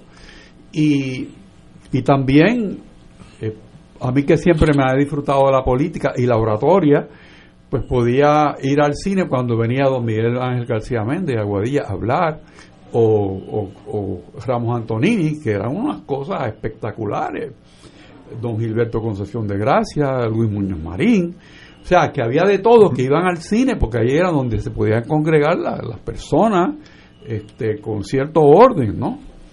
y también los músicos, pero también hay esa cosa de mirarlo, cómo era el cine cuando estaba en conflictos bélicos. Se utilizó el cine para la propaganda norteamericana, de educar a la gente de lo que estaba pasando. Eh, y dar la perspectiva cuando en Puerto Rico no se podía encender luces de noche porque había este, eso se menciona ahí sí, está mencionado aquí te lo menciono porque está los oscurecimientos eh, los oscurecimientos o los blackouts que era como se llamaba y entonces unos toques de queda y el cine tenía que trabajar dentro de ese esas cuatro esquinas de cómo se podía actuar, ¿no? Y cuando salía, cómo te escondía o cómo llegaba a tu casa. Este, porque había una hora que no podía estar en la calle. O sea que el cine era parte, era como el corazón, como era la plaza de los, pueblos. Eh, y que al, al leerlo, una persona como yo que tiene esas experiencias de raíces en esa época que va mutando, el cine va cambiando con la época, pues entonces te dice, bueno, yo puedo recordar a estas personas, puedo eh, eh, recordar el, el, feeling de una película, eh, cómo eran las películas cuando llegó el rock y las garatas que se formaban dentro del cine. Y una cosa muy especial, cuando votaban a uno del cine. o sea, por desordenado. O sea, que, que era como todo un mundo que revoloteaba alrededor del cine. Son experiencias muy vivas que trae a mente este. Y este déjame aprovechar aprovechar que, que, tú estás aquí. Tú recuerdas, obviamente recordarás el sol de Aguadilla. Claro. Ahora, los murales. Eran de impacto porque porque eso lo vi muchas veces referido. Los murales eran una joya, especialmente los que tenían la historia de la creación del ser humano y cómo llega hasta el momento en que viene el aeroplano y aparece el hombre de Netherlands eh, y, el avión, o sea, uno mirando el otro, eh, significando épocas. Eso entiendo yo que fueron un archivo de la Universidad Interamericana. Eso es lo que he oído, pero... Pero ¿dónde están? No sé, porque se han buscado y no se han encontrado. tenemos aquí una pausa, amigos, pero me dicen que un amigo también que había competencias de yoyo en el cine Savoy de Loíza. O sea, que el cine... De la calle Loíza. De la eh. calle Loíza, sí. en la, además del cine había este, este tipo de eventos de comunal, competencias del, de del Savoy hay foto vieja y foto nueva, viejocinepr.com. pero... Eh, Muy bien, vamos a una pausa, regresamos con los viejos cines. Fuego Cruzado está contigo en todo Puerto Rico en Buenos Días Familia por Radio Paz 810 AM a las 10 de la mañana de lunes a viernes acompañas a Judith Felicie en una agenda de interés para ti, de lo que quieres escuchar, aprender y disfrutar. Comparte con sus invitados como el doctor Edgardo Rosario Burgos y su consultorio radial, la psiquiatra María Teresa Miranda en Familia, Crisis y Soluciones y la doctora Ada Rosabal hablando de fe, el periodista Javier Santiago con lo mejor de la cultura popular entre muchos temas. Buenos días familia, de lunes a viernes por Radio Paz 810 AM. Fuego Cruzado, el programa de más credibilidad en la radio puertorriqueña, es ahora la tribuna abierta de análisis noticioso, con diversas perspectivas que exploran el trasfondo de lo que acontece a diario y cómo nos afecta. Escucha Ignacio Rivera y sus panelistas invitados de lunes a viernes en Fuego Cruzado en transmisión diferida a las 10 de la noche por Oro 92.5 FM.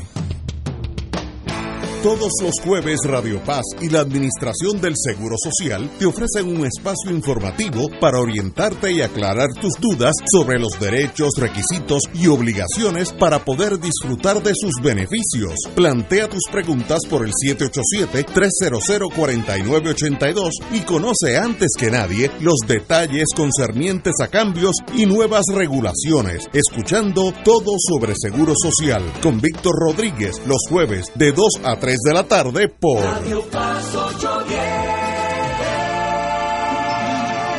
Radio Paz te ofrece el mejor motivo para levantarte temprano y disfrutar el comienzo de un nuevo día de lunes a viernes con Enrique Liboy y Radio Paz en la mañana. La dosis perfecta de noticias, deportes y éxitos musicales de todos los tiempos, humor y curiosidades, calendario de actividades y tus peticiones musicales por el 787-300-4982. Conéctate con el 810 AM de lunes a viernes con Enrique Liboy y Radio Paz en la mañana. Hola, te habla Brenda Padilla, directora de la Asociación Puertorriqueña de Diabetes. Cuida bien tus pies, evita que sean parte de las 2.500 amputaciones anuales. Sin embargo, si ya es tarde y enfrentas una amputación inevitable, tienes derecho a una buena prótesis y un cuidado competente. Soy el doctor José Hernández y la alianza Life Generation está aquí para apoyarte. Oriéntate en la página de Facebook de la Asociación Puertorriqueña de Diabetes. A tiempo, cuidando tus pies, previenes amputaciones. Y ahora continúa Fuego Cruzado. El libro también contiene los viejos cines de Puerto Rico y se pueden adquirir en viejos viejos cines viejos cines Puerto Rico. No, no, no. PR. Viejos cines pr.com. Viejos cines pr.com.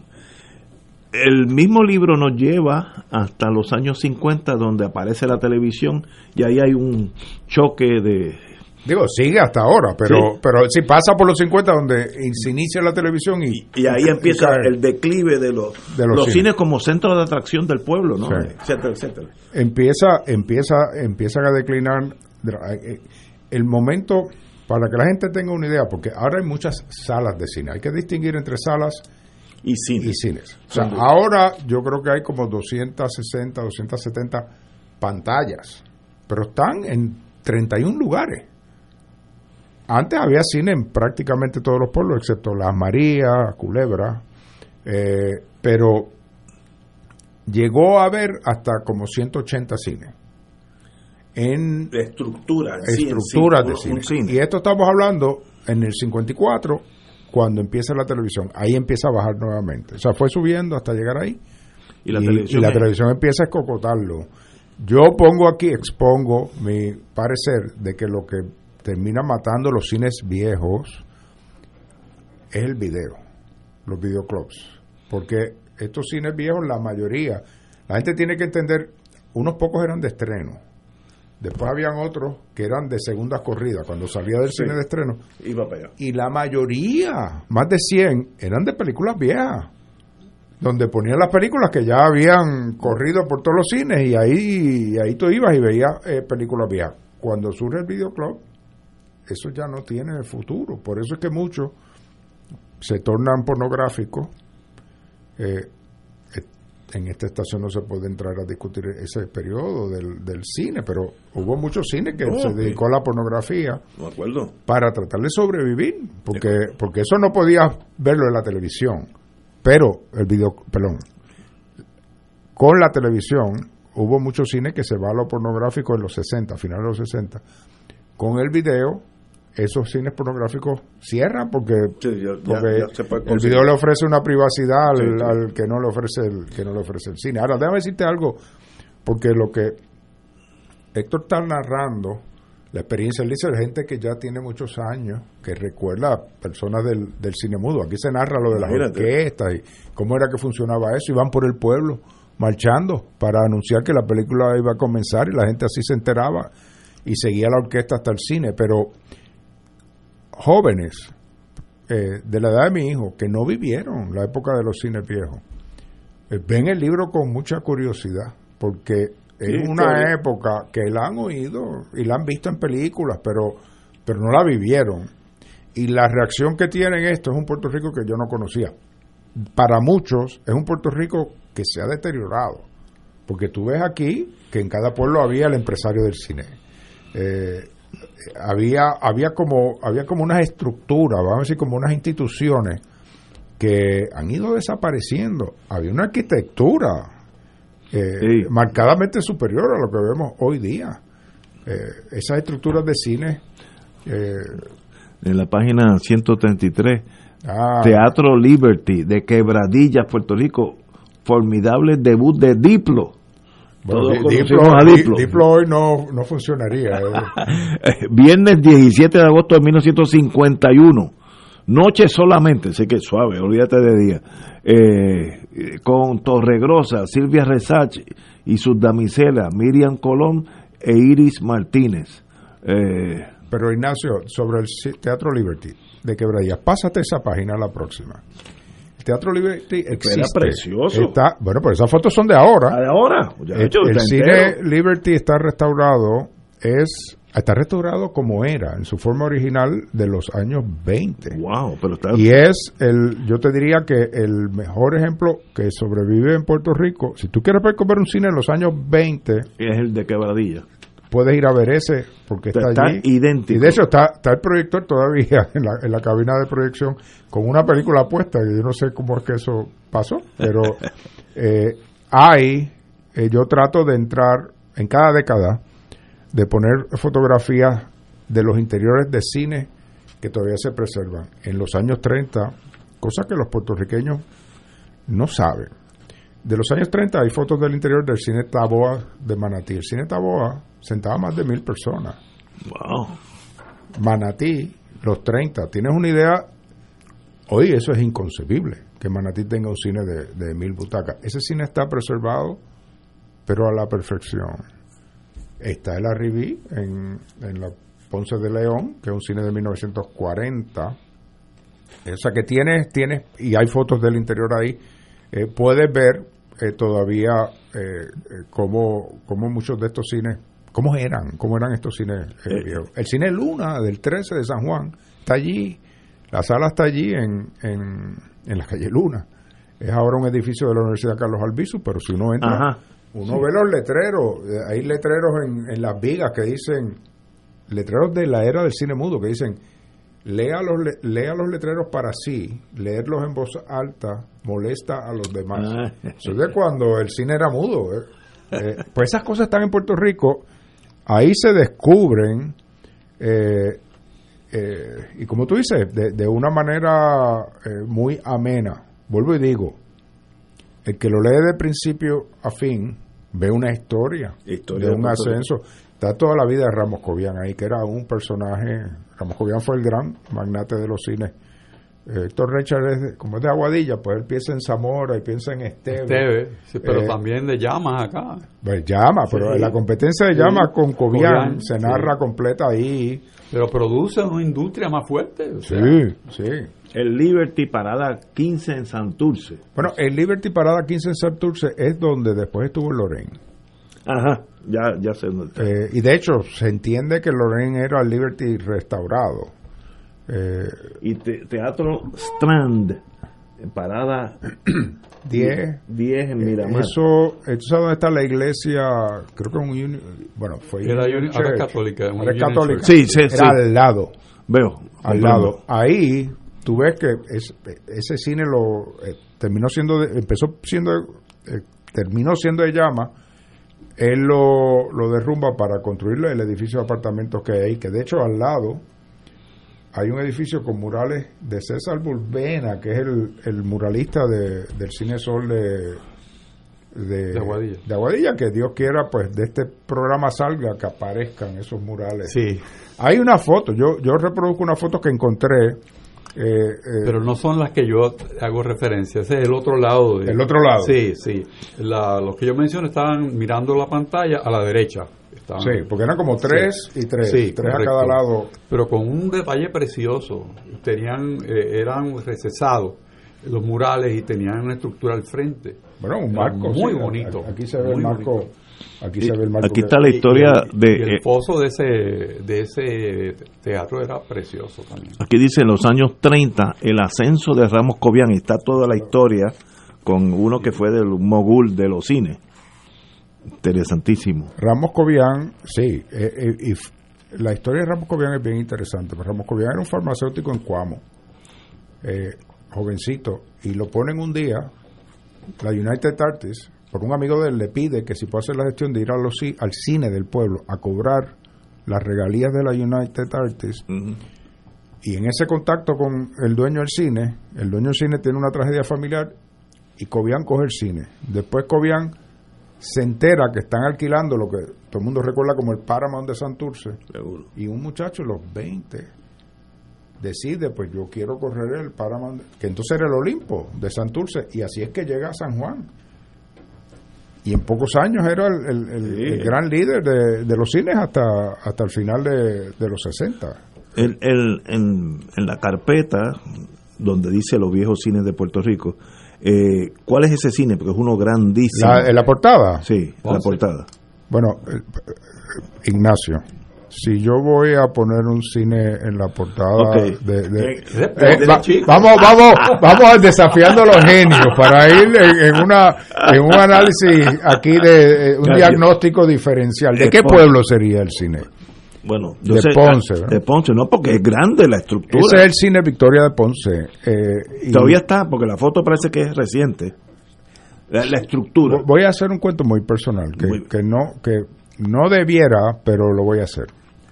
Esa foto tiene un gran significado para mí, no porque es un cine de Ponce, digo en parte porque es un cine de Ponce, pero eh, yo tomé esa foto el día que se enfermó mi papá. Te voy a explicar. Bueno, el, el día que hospitalizan a mi papá. Yo recibo una llamada tarde en la noche de que mi papá ha sido llevado al hospital de Dama. Bueno, pues al día siguiente, pero que no era nada serio, eso es lo que decían. Parece que no es nada serio. Bueno, pero es la primera vez en mi vida que hospitalizan a mi papá. Yo creo que es la primera vez en su vida que lo hospitalizan. Entonces, yo voy para Ponce y como no entendíamos que no era nada serio, eh, yo me llevo un drone que yo compré para, para Ah, retratarlo para tomar la foto. Y esto es Y de un entonces, yo le digo a mi esposa, vamos a visitar a papi, y en lo que los fotógrafos llamamos la hora mágica, que es cuando el sol está empezando a bajar y es suave la, la luz, no, no da sombra, para ir a retratar el cine Victoria. Y entonces, eh, estoy viendo a mi papá, estoy en la tarde con él, le digo, voy a ir un momento a retratar el cine Victoria y vuelvo. Y fui y lo retraté. Y le enseño la foto allí, él, Veo, sí. le enseño la foto y decidí yo, ese, esa va a ser la carátula. Esa es la- Qué la interesante. carátula. Pero es un, eh, digo, una carátula. Oye, no es porque sea un cine de Ponce, yo creo que la pues, carátula no. es meritoria. Porque No, pero la arquitectura del cine sí, Sí. es bonita, bonita. Sí, sí. Eh, también tenemos edificio Teatro Paraíso en Fajardo. En la actualidad, así que se todavía está dando candela. Se Bueno, el edificio está ahí. Sí, Eh, sí, Fue sí. una tienda, creo que, mm, no sé si me salvé eh, o algo, creo que ahora está cerrada. Es una, una una estructura grande. Entonces tú como eres como eres proamericano, Sí, ¿qué eso- página es? ¿Qué página es? Esa es la página 180. Ok. En la página 180, como tú eres americano, mira, mira lo que pusieron. El código de Lord. No, no, pero antes del código. Ah, bueno, en la 179 dice: Por su parte, el paraíso se construyó en la plaza de recreo donde había estado el antiguo teatro del pueblo y te pone la página donde aparece la foto. Fue diseñado y construido por el ingeniero Francisco Gordon para los hermanos Carlos Enrique Mata. Tenía 641 butacas en dos plantas. El contraste con el Puerto Rico, que era otro cine que, que todavía existe allí en Fajardo, que está restaurado ahora, no podía ser mayor, no solo por su ubicación privilegiada, su fachada tiene una prestancia, tú la estás viendo, eh, aún hoy, que el otro carece. Decían que, y cito, así fue que lo anunciaron, Ignacio, estaba para ti. Allí encuentra usted un ambiente muy distinto a nuestros teatros. Crece usted en un teatro americano. Muy bien, ya, ya la política empezaba a sonar. Vamos, vamos a una pausa, amigos, y regresamos with Crossfire. Fuego Cruzado está contigo en todo Puerto Rico. Buenos días familia. Es la casa a la que siempre puedes llegar sin invitación. A las 10 de la mañana, Judith Felicie es tu anfitriona para conversar sobre medicina, psiquiatría de niños y adolescentes, artes, derecho, valores y fe. Todos los días por Radio Paz 810 AM. Buenos días familia. Donde una conversación parece demasiado corta. Buenos días familia. De lunes a viernes por Radio Paz 810 AM. Llegó la hora de reactivar el fervor católico y agradecer las bendiciones divinas. De regreso al santuario en persona para la misa de madrugadores desde las 5 y 30 de la mañana. La convocatoria es para reunirnos implementando todos los protocolos y distanciamiento social que garantice nuestra seguridad y no represente peligro para la salud en las amplias facilidades del Santuario Nacional de Nuestra Señora, Madre de la Divina Providencia en Cupey. Nos congregaremos con las debidas precauciones el sábado 6 de febrero a las 5 y 30 de la mañana. Misa de madrugadores de regreso al santuario. Para detalles accede a nuestra página en Facebook o llama al 787-646-9448. Transmisión radial por Radio Paz 810 AM y Radio Paz 810.com. Oro 92.5 FM. Radio Oro FM.com.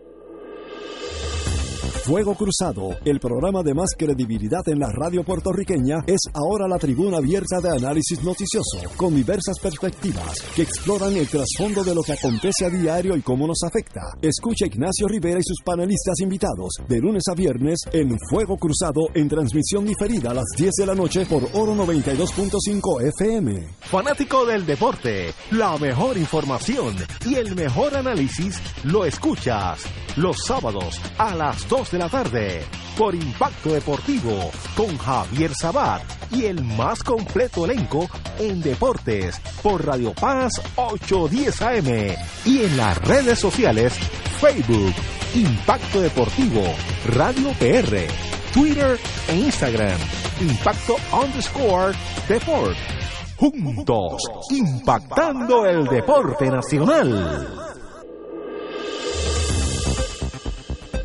Y ahora continúa Fuego Cruzado. Amigos, amigos, en los viejos cines de Puerto Rico y aquellos, porque varios compañeros no, lo han ordenado electrónicamente, viejos cines, todo en plural, viejoscinespr.com y muchas gracias a los compañeros que han bueno, ordenado bueno, el Te voy a decir, los que son de las órdenes de Puerto Rico, todas se pondrán al correo mañana, porque ya estamos al día. El de Colorado toma un poco. el de Colo- bueno, se pone al correo. Sí, el- pero el- sí, llega. pero se va a priority. Él le llegará a mediados de la semana que viene. Muy bien. Ahora, la experiencia que tenemos es que lo que se pone en el correo de Puerto Rico, a la mayoría le llega al día siguiente. Así que esta.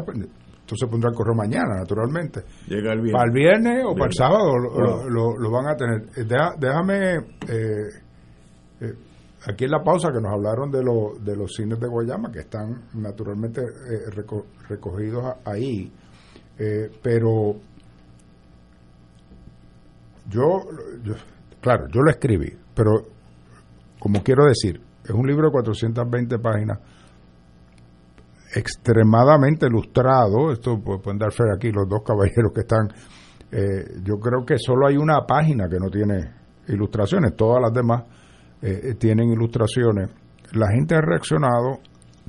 eh, alguna gente me envía eh, fotos de Ajá. cine, fotos de cine que salen, pero me mandan otras fotos que, que yo no vi. Este, eh, eso, eso sería lo, lo más entretenido para mí. Después de 10 años, que yo te diría que buscar la foto fue lo más complicado. Obvio. Eh, a veces aparecían por suerte. Eh, eh, esa de que, me hablaron aquí del Campo Amor de, de Guayama. Yo fui a Guayama, yo procuré en el, en el archivo del municipio de Guayama, no aparecía una foto antigua del, del Campo Amor que está en la plaza allí. Eh, y un día, por casualidad, me topo con una foto vieja del, del cine Campo Amor. Por eso tomaba tiempo, porque yo, yo quería tener eh, suficientes fotos antiguas, hay cientos en el libro, para que eh, uno pudiese comparar esas estructuras como eran y, y, cómo están ahora. Y, y bueno, yo, yo espero, eh, yo creo que todo el que lo lea, las reacciones han sido universalmente eh, positivas. como dije, puedes leerlo en pedacitos, puedes leerlo de principio a fin, puedes empezar.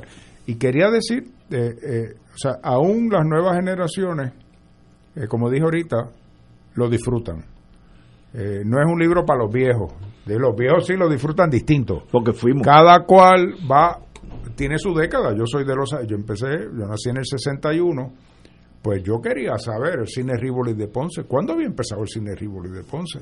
Pues, pues lo averigüé. El Fox Delicia. Eh, mira, esta foto es de Aide Rachel, suministrada por, por Aide Al Star, de, de Aguadilla. Sí. Eh, colección de Aide, Aide Rachel en los años 30. Y déjame decirte, porque hay de todo en Puerto Rico. Hay de Richard, yo le preguntaba algo, me lo contestaba. Yo le decía, ¿puedo usar esa fotografía? Encantada. Hay otra gente que son más, reservados con la información. pero si esto es para que la gente lo vea, esto no es para que esté en, un, en una gaveta. y la actitud de ella, yo creo actitud de historiadora, que lo que quiere es que la gente sepa. Ah, déjame contarte esta. La victoria de Carlos Gardel. La visita, la visita de Carlos Gardel. Sí, sí. Bueno, aquí se cuenta la visita de Carlos Gardel que viene en el 35, pero Gardel, quiero leer los últimos dos párrafos de, yo sé que se está acabando el tiempo, pero los últimos dos párrafos de esa parte de la, de la visita de Carlos Gardel, porque son anécdotas de cuando hacía el libro. Gardel partió de Puerto Rico y continuó su gira por América Latina. Dos meses más tarde, el 24 de junio, murió en la pista del aeropuerto de Medellín. Colombia al chocar su avión con otro e incendiarse. Los gardelistas dicen que ese día solo murió el Gardel físico, pero no y jamás Carlos Gardel. En cierto modo es verdad, retratando el Teatro Victoria de Humacao, 80 años después, se me acercó un señor y exclamó, ahí cantó Carlos Gardel. Ay, Dios mío. Este, digo, uno se... como que lo tienen presente, ¿verdad? Eh, eh, Así es que viejocinesPR.com y, y lo van a disfrutar, lo, les va a encantar y como les digo, si lo piden hoy, para el viernes o sábado lo están recibiendo por correo, los de Estados Unidos para mediados de la semana que viene. Viejoscinespr.com. Eh, y, gracias, y gracias por tener. Hombre, de paso, como ya estamos hablando la historia, eh, hay un libro que me acaban de dar a mí de la profesora Aide Richard de Cardona, el, eh, la hermana del compañero aquí, Richard, Haciendas, Haciendas Agrícolas del Triángulo Noreste de Puerto Rico, sus dueños y su historia. Ese es otro parecido, debe estar entretenido. Lo leeremos y hablaremos por telefónicamente, porque yo sé que tu hermana está por Aguadilla, sobre este interesante libro. Haciendas agrícolas del Triángulo Noroeste de Puerto Rico. Pero en torno a cine, que yo fui unos cuantos de ellos, aun cuando cambiaron de género para otras cosas, pero no vamos a entrar en eso ahora. Los viejos cines de Puerto Rico, los viejos cines de Puerto Rico, PR. Los viejos cines PR. viejoscinespr.com. Viejoscinespr.com. Viejoscinespr.com. Señores, tenemos que irnos. Muchas Un privilegio. Oye, ¿cuántos años te tomó para irnos? No, me eh, tomó nueve. Nueve, de trabajo. Wow. Valió la pena, te lo digo sinceramente. Valió la pena. Ese libro estará en mi casa. Siempre. Vamos a una pausa, amigos.